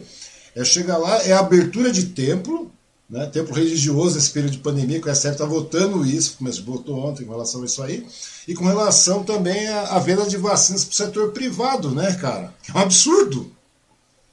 Né? Ah, não, é. acho que é. O setor é privado pode. Que... Ele não tem noção do que é o SUS, né? Se tivesse vacina, é, a gente já tinha vac... se tivesse vacina, a gente já tinha resolvido isso. O Brasil não tem que ser comparado com os Estados Unidos em vacinação. O Brasil tem que ser comparado consigo mesmo. O Brasil tem que se comparar ao Brasil.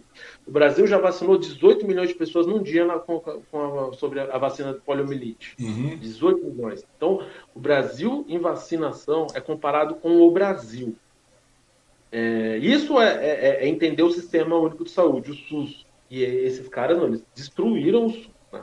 Então, isso é importante. E essa questão da, dos templos, a gente tem que separar também é, as, as, pequenas comunidades religiosas né, de todas as matizes aí, uhum. é, eles estão respeitando mais. Né, eles estão criando meios. As grandes corporações, não, da, da, religião, não. Eles, porque aí entra aquele compromisso, né, eles apoiaram quem na presidente? Bolsonaro. Então o Bolsonaro tem o dever de fazer eles funcionarem, porque eles também perdem dinheiro. Né? Pois é. Então a gente então a gente tem que entender. O, a, e a propósito. Uhum. Pois não, pode falar, Fábio. As religiões que funcionam dentro da periferia estão respeitando. A gente vê o pessoal ali olhando, assistindo televisão, esperando se pode abrir ou não. Se, se decretar um lockdown, eles vão respeitar, né? não uhum. vão ficar enchendo o saco. Agora, essas grandes corporações, esses tubarões da fé, não. Esses daí a gente tem um problema bem sério. E eles são os que capitalizam isso, né? Que são os que é, vão ganhando a sociedade para as posições deles. Então a gente tem é, que entender também, não é à toa que eles apoiaram o Bolsonaro, agora estão querendo a retribuição, né? É, e continuam apoiando, né, cara? E agora, você claro. ver, né? E agora a gente continua falando aí com relação à questão hoje que a gente está vivenciando, cara, a partir disso aí, agora, quer dizer, você ter uma ideia, né, que a gente estava começando, começando a falar a respeito disso. Hoje o STF vota abertura de templo e compra de vacina pela, iniciativa privada. Eu estava vendo aí, cara, eu eu estava lendo uma matéria hoje, cara, que o Atlético Paranaense, o Flamengo, eles decidiram comprar a vacina, cara. Olha que coisa de louco, né? Você viu isso aí? Furando fila, os empresários. É, é, sim, não, mas você vê até onde está chegando, cara. Tipo, o Atlético Paranaense e o Flamengo, eles manifestaram o desejo de, de furar a fila de imunização da, pela, pela iniciativa privada, né? E os paranaenses lá, o, o, povo quer vacinar, inclusive o sócio, cara. Os sócios, os mais sócios que estiverem com a, com a mensalidade em dia no clube, cara. Pô, chega a ser imoral, velho. É imoral isso aí. Esse negócio é imoral. E ainda vem o Queiroga, cara, que é o ministro da Saúde, chegar e defender a compra de vacinas pela iniciativa privada. Como é que pode isso, cara? Quem... O capitalismo é isso. Né? Quem vai ganhar dinheiro vai ganhar em qualquer situação. Né? É... E essa é uma situação propícia para uma... uma, parte dos capitalistas ganharem muito dinheiro. Né? Funerárias, por exemplo, estão rindo à toa. É... Uma parte, então, da, da da, da elite, né, da burguesia brasileira, uhum. aliás, do mundo, né, mas aqui no Brasil o negócio é, é, é, mais grave. Eles estão contentes com tudo isso. Então, é, é importante a gente é, pontuar isso também, né, porque eles vão furar fila. Teve até, e só que a burguesia também é bem medíocre às vezes, né? Os empresários lá foram tomar a vacina falsa, lá, acharam que. Sim, 600 reais tomando soro fisiológico, né? Bando Porque antes de eu entrar aqui na entrevista, eu estava lendo uma, acho que de um blog, parece que a enfermeira que aplicou a vacina, né, hum. a seringa dela pode ser de reuso de um paciente com HIV. Que maravilha, é. né, cara? Não, não é, sabia então, disso, não. Que coisa boa, um né, cara? Uns minutinhos antes eu entrar, eu estava vendo isso aqui e, pare... e ela agora descobriram, vai ser investigado. Óbvio que a gente não tem acordo nenhum com esse tipo uhum. de, de, de, posição, né? É uma coisa. Mas mostra, o desespero dos caras são tão é, insensíveis, são tão cretinos que caem em qualquer conto, né? Uhum. Acham que o dinheiro pode comprar tudo tal. Não estão entendendo o momento que a gente está. Mas é, essa cara. outra parte que está ganhando dinheiro está rindo à toa, né? Então, tá, para eles está tranquilo. Pois é, cara. E um outro detalhe aí, cara, que eu queria questionar contigo também, cara, eu conversei até, inclusive, com, com o seu colega de partido, o professor Luciano, a respeito disso, cara, que na verdade foi um negócio que estralou assim, né, cara? Porque você vê, é um descaso muito grande que, que, que tá sendo feito, né? Porque é, não tem, cara, é, é, a demência, é a doideira mesmo.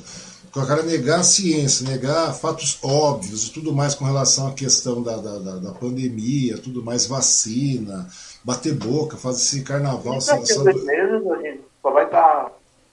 Tá... Um... Oi? Então, não, essa doideira toda aí, cara. A pergunta é a seguinte para você, Fábio.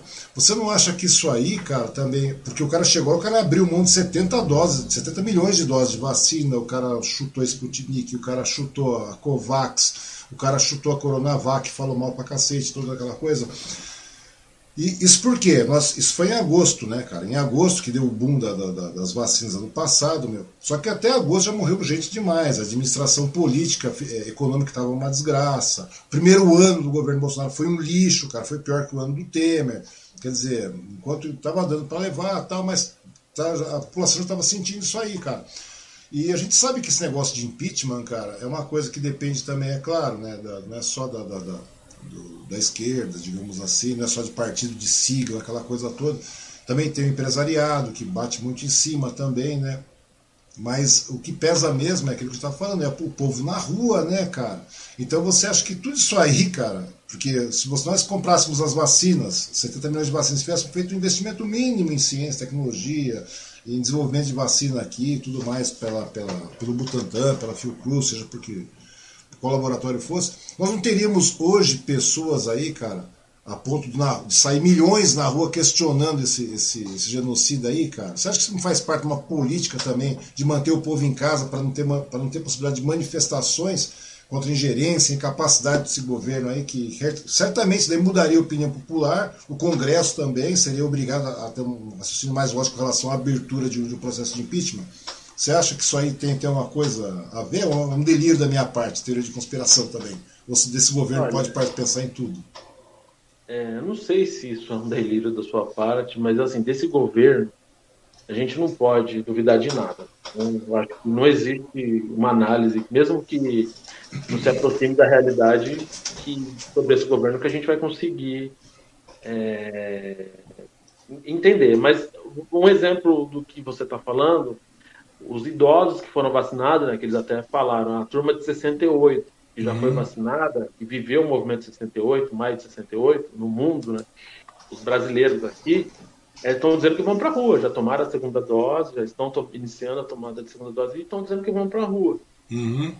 É, então, sim, né, quem está vacinado é, vai se mexer. Né? Então, isso, de fato, para esse governo é um problema a vacina também. Né? Então, não sei se é calculado isso por eles. Né?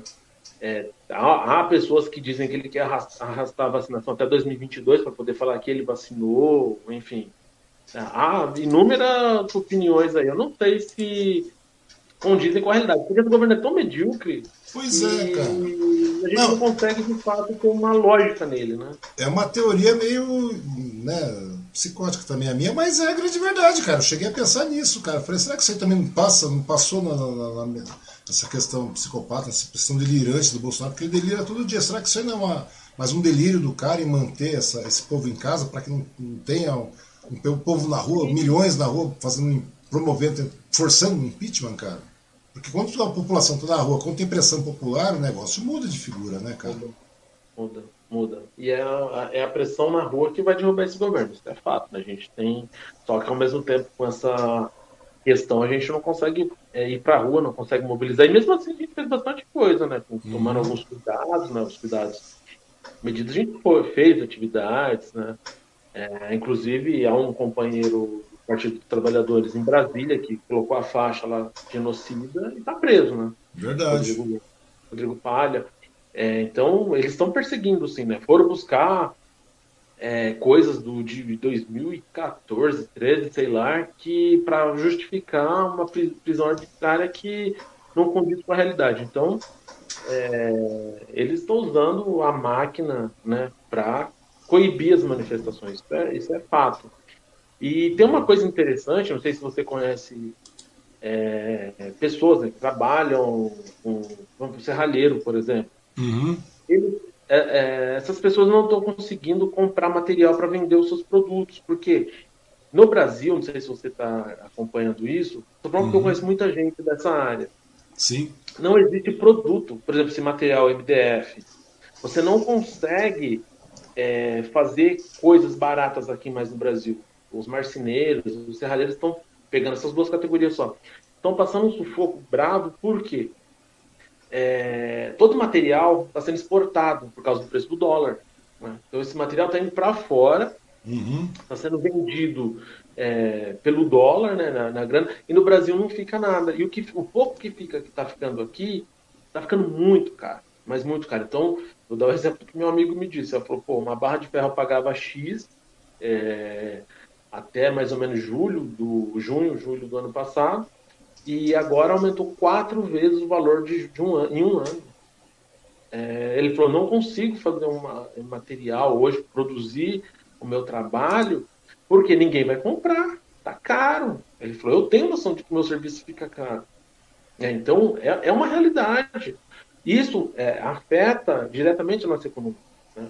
Então, é, é, um setor que não consegue mais trabalhar, porque está caro, as pessoas não vão priorizar esse tipo de serviço, isso vai barrando, os empresários continuam mandando material para fora, eles continuam ganhando dinheiro, mas os trabalhadores aqui vão perdendo seu poder, de compra. Né? Isso vai desencadeando toda essa violência que a gente está vivendo aí também. Então, é uma coisa amarradinha com a outra. Né? É verdade. Bom, é, o Derli Dourado está aqui também, está dizendo a prefeitura tem que criar um fundo de emergencial. Boa noite, Fá. Boa noite, Fábio. Boa noite, Osmar. Boa noite, Derli. É, incrível, cara. Nós estamos dando um, lag bastante grande, cara. Acho que a conexão hoje está meio ruim, Fábio. De verdade, cara. Tá dando uns lag bem grandões aqui, cara. Parece brincadeira, mas é verdade. E uma, não sei, né, cara? Isso que acaba comprometendo até a nossa live aí, né? Nossa transmissão, cara, que é uma coisa bastante legal, tem um assunto bastante interessante aí. Mas mesmo assim, cara, como é que você vê a questão da rodada desse auxílio emergencial? Não é mais uma outra sabotagem também com relação ao combate à pandemia aí? E como é que o PSOL, cara, e as demais siglas de esquerda aí estão pressionando para que haja uma revisão dessa vergonha que o genocídio aí diz que, que é uma proteção dos brasileiros, que é maior e o maior plano de apoio ao pessoal, à população, né, no, no, caso, no período de pandemia, cara. Na cabeça deles, esse é o melhor plano de apoio que existe aí, né? É o, é o país que mais está que mais está tá, tá, tá investindo no, no, né, na saúde financeira do, do, do, povo brasileiro, cara. Como é que vocês estão fazendo para tentar fazer uma reversão com relação a isso? Porque se não fosse isso, seria 200 reais, né, cara?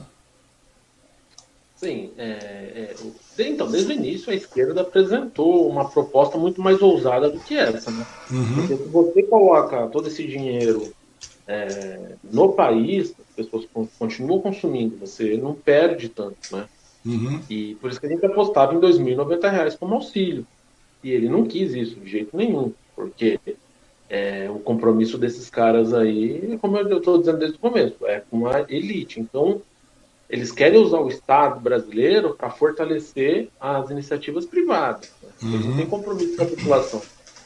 É, então basta ver quem são esses 11 aí milionários que surgiram, né? Todos eles apoiadores do, do Bolsonaro. É, então ele não tem compromisso nenhum.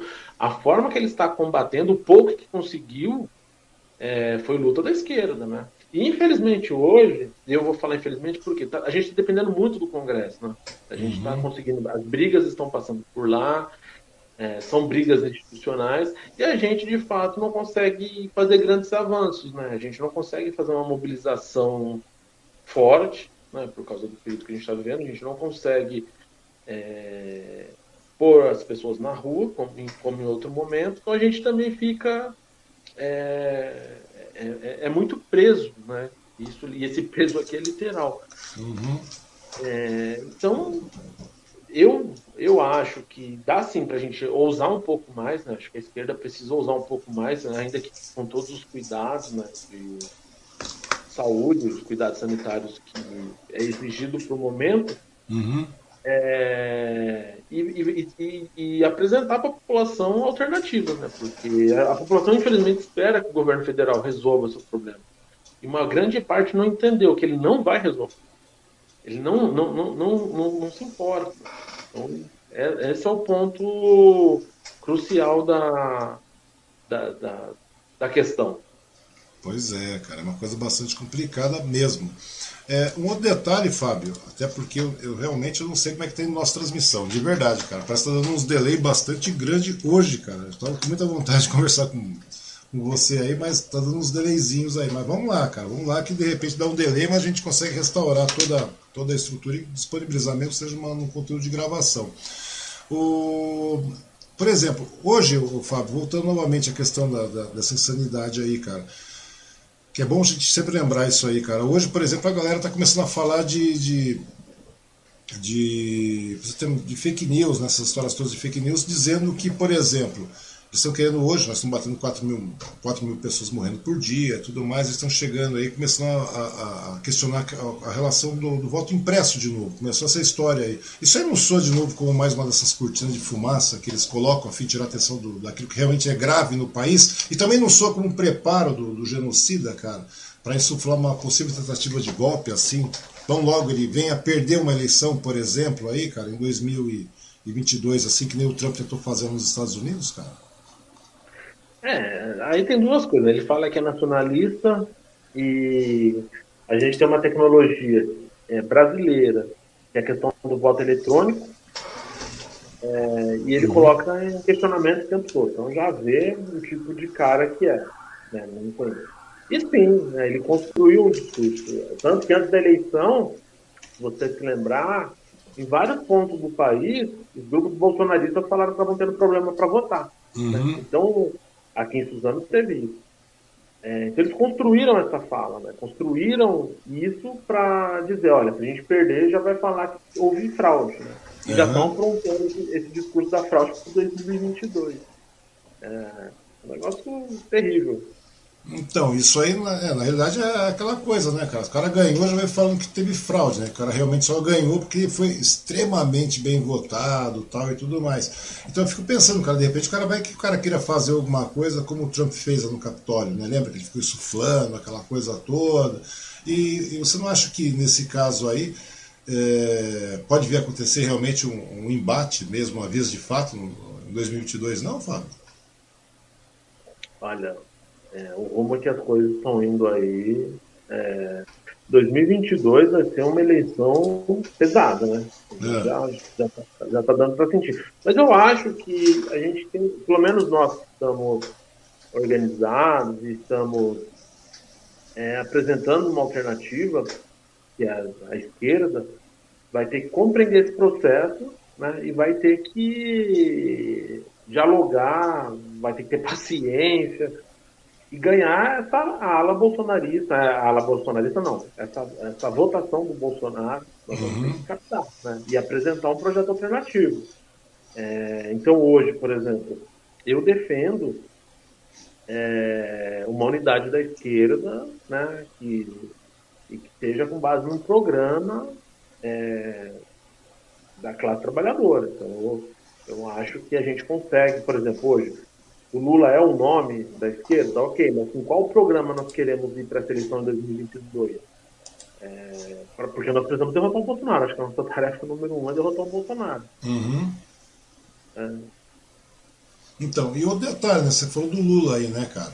O Lula mesmo, acho que foi mês passado, ele chegou lá e falou com, com o pessoal lá, na, os pares dele lá, né? Ele chegou lá e o que, que ele fez, cara? Ele foi lá com, com as bancadas lá no Senado e na Câmara e tal. E ele falou que, por exemplo, ele falou de uma frente ampla, tal, tudo mais, né? As eleições de 2022. Ele chegou, acho que foi mês passado que ele falou isso, né? Daí ele chegou e falou assim: ah, mas quando a gente fala de frente ampla, aí a gente está falando de PCdoB, PSOL e PSB, essas coisas, né? Essas siglas mais, mais comuns, mais próximas, né? Que são mais evidentes mas que isso aí são só siglas de, de, de esquerdas que não são suficientes, né, cara, para promover uma frente ampla. Como é que se promove uma frente ampla, então, para combater esse, esse bolsonarismo, cara, nas eleições de 2022? Então, esse eu acho que é o principal debate né, da esquerda. É, é, mais ou menos o que a gente apresentou aqui em Suzano. Acho que foi até com você mesmo que eu, na entrevista discutido na época lá que a gente, eu falei, tem uma diferença entre frente ampla e frente esquerda. Uhum. Eu, sou defensor da frente de esquerda. Né? Acho que precisa. É, porque tudo que está acontecendo aqui tem a ver com o que foi construído antes também. Quando você deu muito espaço é, para algumas figuras, né? como Maluf, alguns empresários. Então, esse é o grande debate. É, uhum. A gente precisa construir uma frente de. E aí é o meu entender. A gente precisa construir uma frente de esquerda. É, que tenha como objetivo derrotar o Bolsonaro. E é possível vencer com uma frente de esquerda. Né? Uma frente ampla que vai envolver o centrão, que vai envolver, a gente vai trazer de novo esse problema que a gente está vendo agora mais para frente. Então, eu sou favorável a uma frente é, de esquerda que, que consiga apresentar para a classe trabalhadora um programa que resolva os seus problemas, né? que mostre para a sociedade que é possível. Né? Então, eu, eu, vou mais por essa linha. É, a gente tem exemplos é, disso, né, de, de, da organização da classe. Porque não tem como você pegar uma frente com o MDB. Não dá. MDB fez parte do golpe. Tudo que a gente está vivendo agora teve a ver com aquele golpe de, da, em cima da, da, da Dilma. Né? Então, não, não, é o acaso que nos trouxe aqui. Foram políticos. Né? Então, eu sou a favor da gente debater na esquerda por uma frente de esquerda. Né? Essa é a minha hum. posição. Tá esse certo. é o principal debate hoje na esquerda, tá? Dentro do. Pois é, cara. Pois esse é. é o ponto crucial. Pois é, até porque também tem que fazer uma, uma, frente, uma frente de esquerda, como você falou, né? Que seja até mesmo uma frente ampla. Vamos pegar uma frente ampla, vai. Na pior das hipóteses, pegar uma frente ampla aí. Mas a história da frente ampla é que, como você mesmo falou, não tem um projeto de Brasil, né, cara? Estava conversando com o Jairo Rodrigues, um amigo meu, ele falou: todo mundo tem um projeto particular, cara, mas não tem um projeto de Brasil, né? Um projeto de nação. E, esse projeto, e é isso aí que está faltando, né? Que, inclusive, é até uma pergunta que eu faço sempre, né, cara? Então, logo o Boulos ele, ele terminou a, a quando ele terminou a disputa para a Prefeitura de São Paulo, né, eu até perguntei isso para o Rodrigo, para o Luciano, etc. é, que a unidade da esquerda sempre vai ser importante, né? Que você falou, é uma frente de esquerda, tal, tudo mais. Mas só uma frente de esquerda também não garante vitória alguma, assim, se você for ver bem, né, cara? Que ele falou que, são palavras do Boulos, ele falou que a gente precisa chegar e se reconectar com o povo, né? E como é que você vai fazer para reconectar? Como é que a, a esquerda faz para se reconectar com o povo? Como é que vai convencer a população de uma faixa etária maior assim e né, de, realmente existe um, uma outro, um outro caminho? E como é que você vai trazer também a juventude, essa nova juventude que está aflorando, como eu te falei, como eu falei para você no início, para a política, cara, para a política de esquerda? Como reconectar esse povo? Se você olhar o que, que é o processo Boulos, 2018, Boulos não era do PSOL, uhum. ele foi candidato pelo PSOL. Sim. Então, é diferente. O Boulos ali era o MTST. Uhum. Então, pela primeira vez, houve uma coligação entre um partido e os movimentos sociais. Né? Então, a gente tinha a PIB, que era a Guajajara, um agrupamento indígena nacional, uma organização indígena nacional, é, e o Boulos. Então, a gente conseguiu fazer uma coligação diferente. Então, isso foi novo. Uhum. É, então, é uma forma de você discutir. E essa forma trouxe o Boulos definitivamente para o PSOL. Hoje o Boulos é do PSOL. Uhum. É... E a gente conseguiu colocar o Boulos no segundo turno em São Paulo. Então mostra que a, o que a gente tem apresentado é, dá resultado, uhum. inclusive, eleitor, inclusive eleitoral, e mostra que há uma alternativa. Né? E, a, e essa alternativa não passa em fazer aliança com com o centrão, com a burguesia. Uhum. Então, isso é fundamental. Então, acho que nesse quesito, a, a, o PSOL tem uma proposta clara desde 2018 e ela tem se concretizado. Hoje o PSOL tem o número, dobrou sua bancada de deputados federais, a quantidade de vereadores pelo país aumentou e, de fato, tem, é, tem capitaneado aí uma juventude que está se organizando dentro do PSOL. Uhum. Então, Eu... tudo é, é parte. E é legal, né, cara? Aquilo que eu estava conversando contigo também, né, antes disso aí. O legal é que o PSOL tem essa, essa. Não só uma roupagem nova, né, cara? O PSOL realmente é um partido que promete muito, né? Está crescendo muito e traz muita garotada também. A garotada que eu digo, o pessoal começa a pensar, essas novas gerações aí, cara, que oxigenam a política, né, velho, de uma maneira geral aí. Eu acho muito legal, mesmo que seja uma política de debate e tudo mais que é, é em cima de debate, de ideia que você consegue fazer um negócio crescer, né, cara? E demora muito também para a população evoluir. O pessoal pensa que é de uma, de uma gestão para outra, e não é bem assim, cara, porque na realidade é um trabalho contínuo, né, cara? É um trabalho contínuo, um trabalho de persistência, de resistência, como você mesmo falou sempre, né? grande verdade é, é então.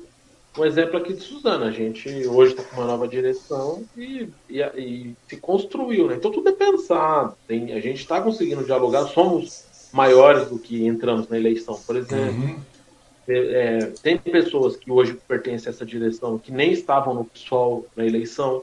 Então a gente conseguiu trazer, e é de movimento social, então a gente traz as pessoas, é, por um, constrói essas pessoas de organiza, né, e dá um projeto, apresenta um projeto, e essas pessoas também vêm com seus projetos. Né, então a gente constrói é, de forma dialética, né?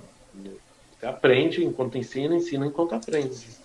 É muito legal, cara. Me diz uma coisa, cara, como é que você vê o crescimento então do PSOL aqui na, em Suzano, né? A nossa última questão aqui, até porque a gente está dando uns lagzinhos, mas eu acho que vai ser muito bom a gente poder conversar de novo aí. Como é que você vê o crescimento do PSOL em Suzano aqui e em todo o Alto Tietê aí, ô Fábio? Então, é, o PSOL hoje tem uma vereadora em Mogi, né? É a Inês, conseguiu colocar é, a gente conseguiu eleger lá em Mogi e conseguimos aparecer né, no Alto Tietê. Então hoje o PSOL sai fortalecido né, no Alto Tietê. É, inclusive a gente está construindo agora a frente é, Povo Sem Medo aqui no Alto Tietê. A gente está uhum. num processo de debate. É, é, um movimento criado já lá atrás com, junto com o Volos.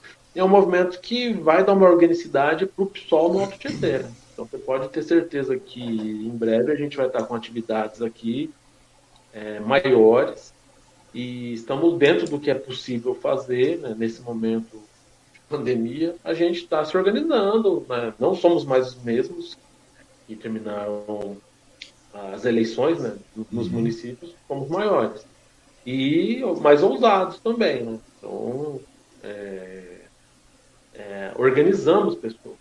Isso é muito difícil. E é uma coisa da esquerda, né? Consegue organizar as pessoas, né? Esse não é um projeto muito direito. A extrema-direita tem, tem feito isso. Né? Tem organizado também.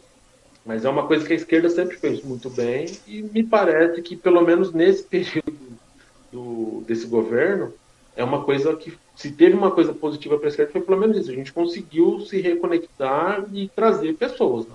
Então, uhum. Então, acho que esse, se tem alguma coisa positiva, né? nem dá para falar de nada positivo nesse momento, mas pelo menos para a esquerda foi conseguir se reorganizar e reconectar com a classe. Uhum. É que chega um determinado momento que o negócio tem que dar, tem realmente ter um basta mesmo, né, cara? Tem que ter uma mudança, e essa mudança é a parte de raciocínio lógico, né, cara? E a esquerda tá, tá propondo isso nesse momento de mudança, né, cara? É uma coisa bastante legal isso aí. Eu acho muito, muito legal mesmo.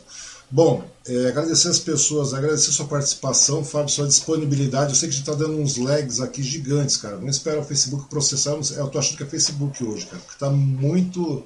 Sabe quando dá uns lags enormes, cara? Quando a gente começou. E ontem o Facebook caiu, cara. O Facebook, o Instagram, todas as plataformas caíram, cara. Tudo que era do, do grupo do Facebook parou. Parou. Um pouco antes de eu conversar com o Winner no Suzano hoje, parou, cara. E depois voltou aos picados. Foi uma coisa bem catastrófica. E para quem faz transmissão, cara, até chequei nesse meio tempo para transmissão aqui, a velocidade tá ótima, cara. O problema é quando tá, tá parando no Facebook, velho. Parece brincadeira, né, velho? Tá parando no Facebook, mas isso acontece. Tá, não para e depois continua, cara. Você vai mitigando assim, vai liberando aos poucos. Daí no final ele renderiza o vídeo por completo, mas demora, cara. E é uma coisa. Mas independente disso aí também, eu vou fazer a publicação à parte do vídeo. Bom, Fábio, de verdade, muito obrigado por você ter, ter disponibilizado seu tempo aí para ter conversado e tal. Peço desculpas pela, pela, pelo travamento que está acontecendo vez ou outra aí. Infelizmente não tem jeito. Peço desculpas às pessoas que estão aí. E deixar para você agora suas considerações finais aí para todo mundo que quiser vir a conhecer o PSOL, conhecer essa nova proposta. Eu acho que é um momento bastante importante para não ficar dando voz para e não se deixar, né? É melhor você ver tudo bem, tem, a, gente, a voz do, do, do, do, pessoal, dos doidos nós já estamos conhecendo, nós conhecemos já. A gente já sabe, sabe estrago que isso causa. Então, meu, agora é o momento de eu acho que todo mundo chegar também e começar a abrir um pouco mais a cabeça, começar a abrir um pouco mais os horizontes e começar a olhar para outras vertentes, cara, que é possível. Tem, tem caminhos de. Ah, tudo bem, é sou de direita, tudo bem. Direita é uma coisa. Não é ser. Isso que nós estamos vivendo não é uma direita, cara. Na realidade, não é. Então sejamos lógicos, não é um liberalismo, é uma psicose, cara. É uma doideira, não é isso. Ah, mas tem, tem o pessoal da esquerda. Tudo bem, vai lá, conversa com o pessoal da esquerda, vai conhecer, cara. Vai conhecer, vai ver aonde você se encaixa melhor de uma maneira racional, né? não no delírio coletivo como nós estamos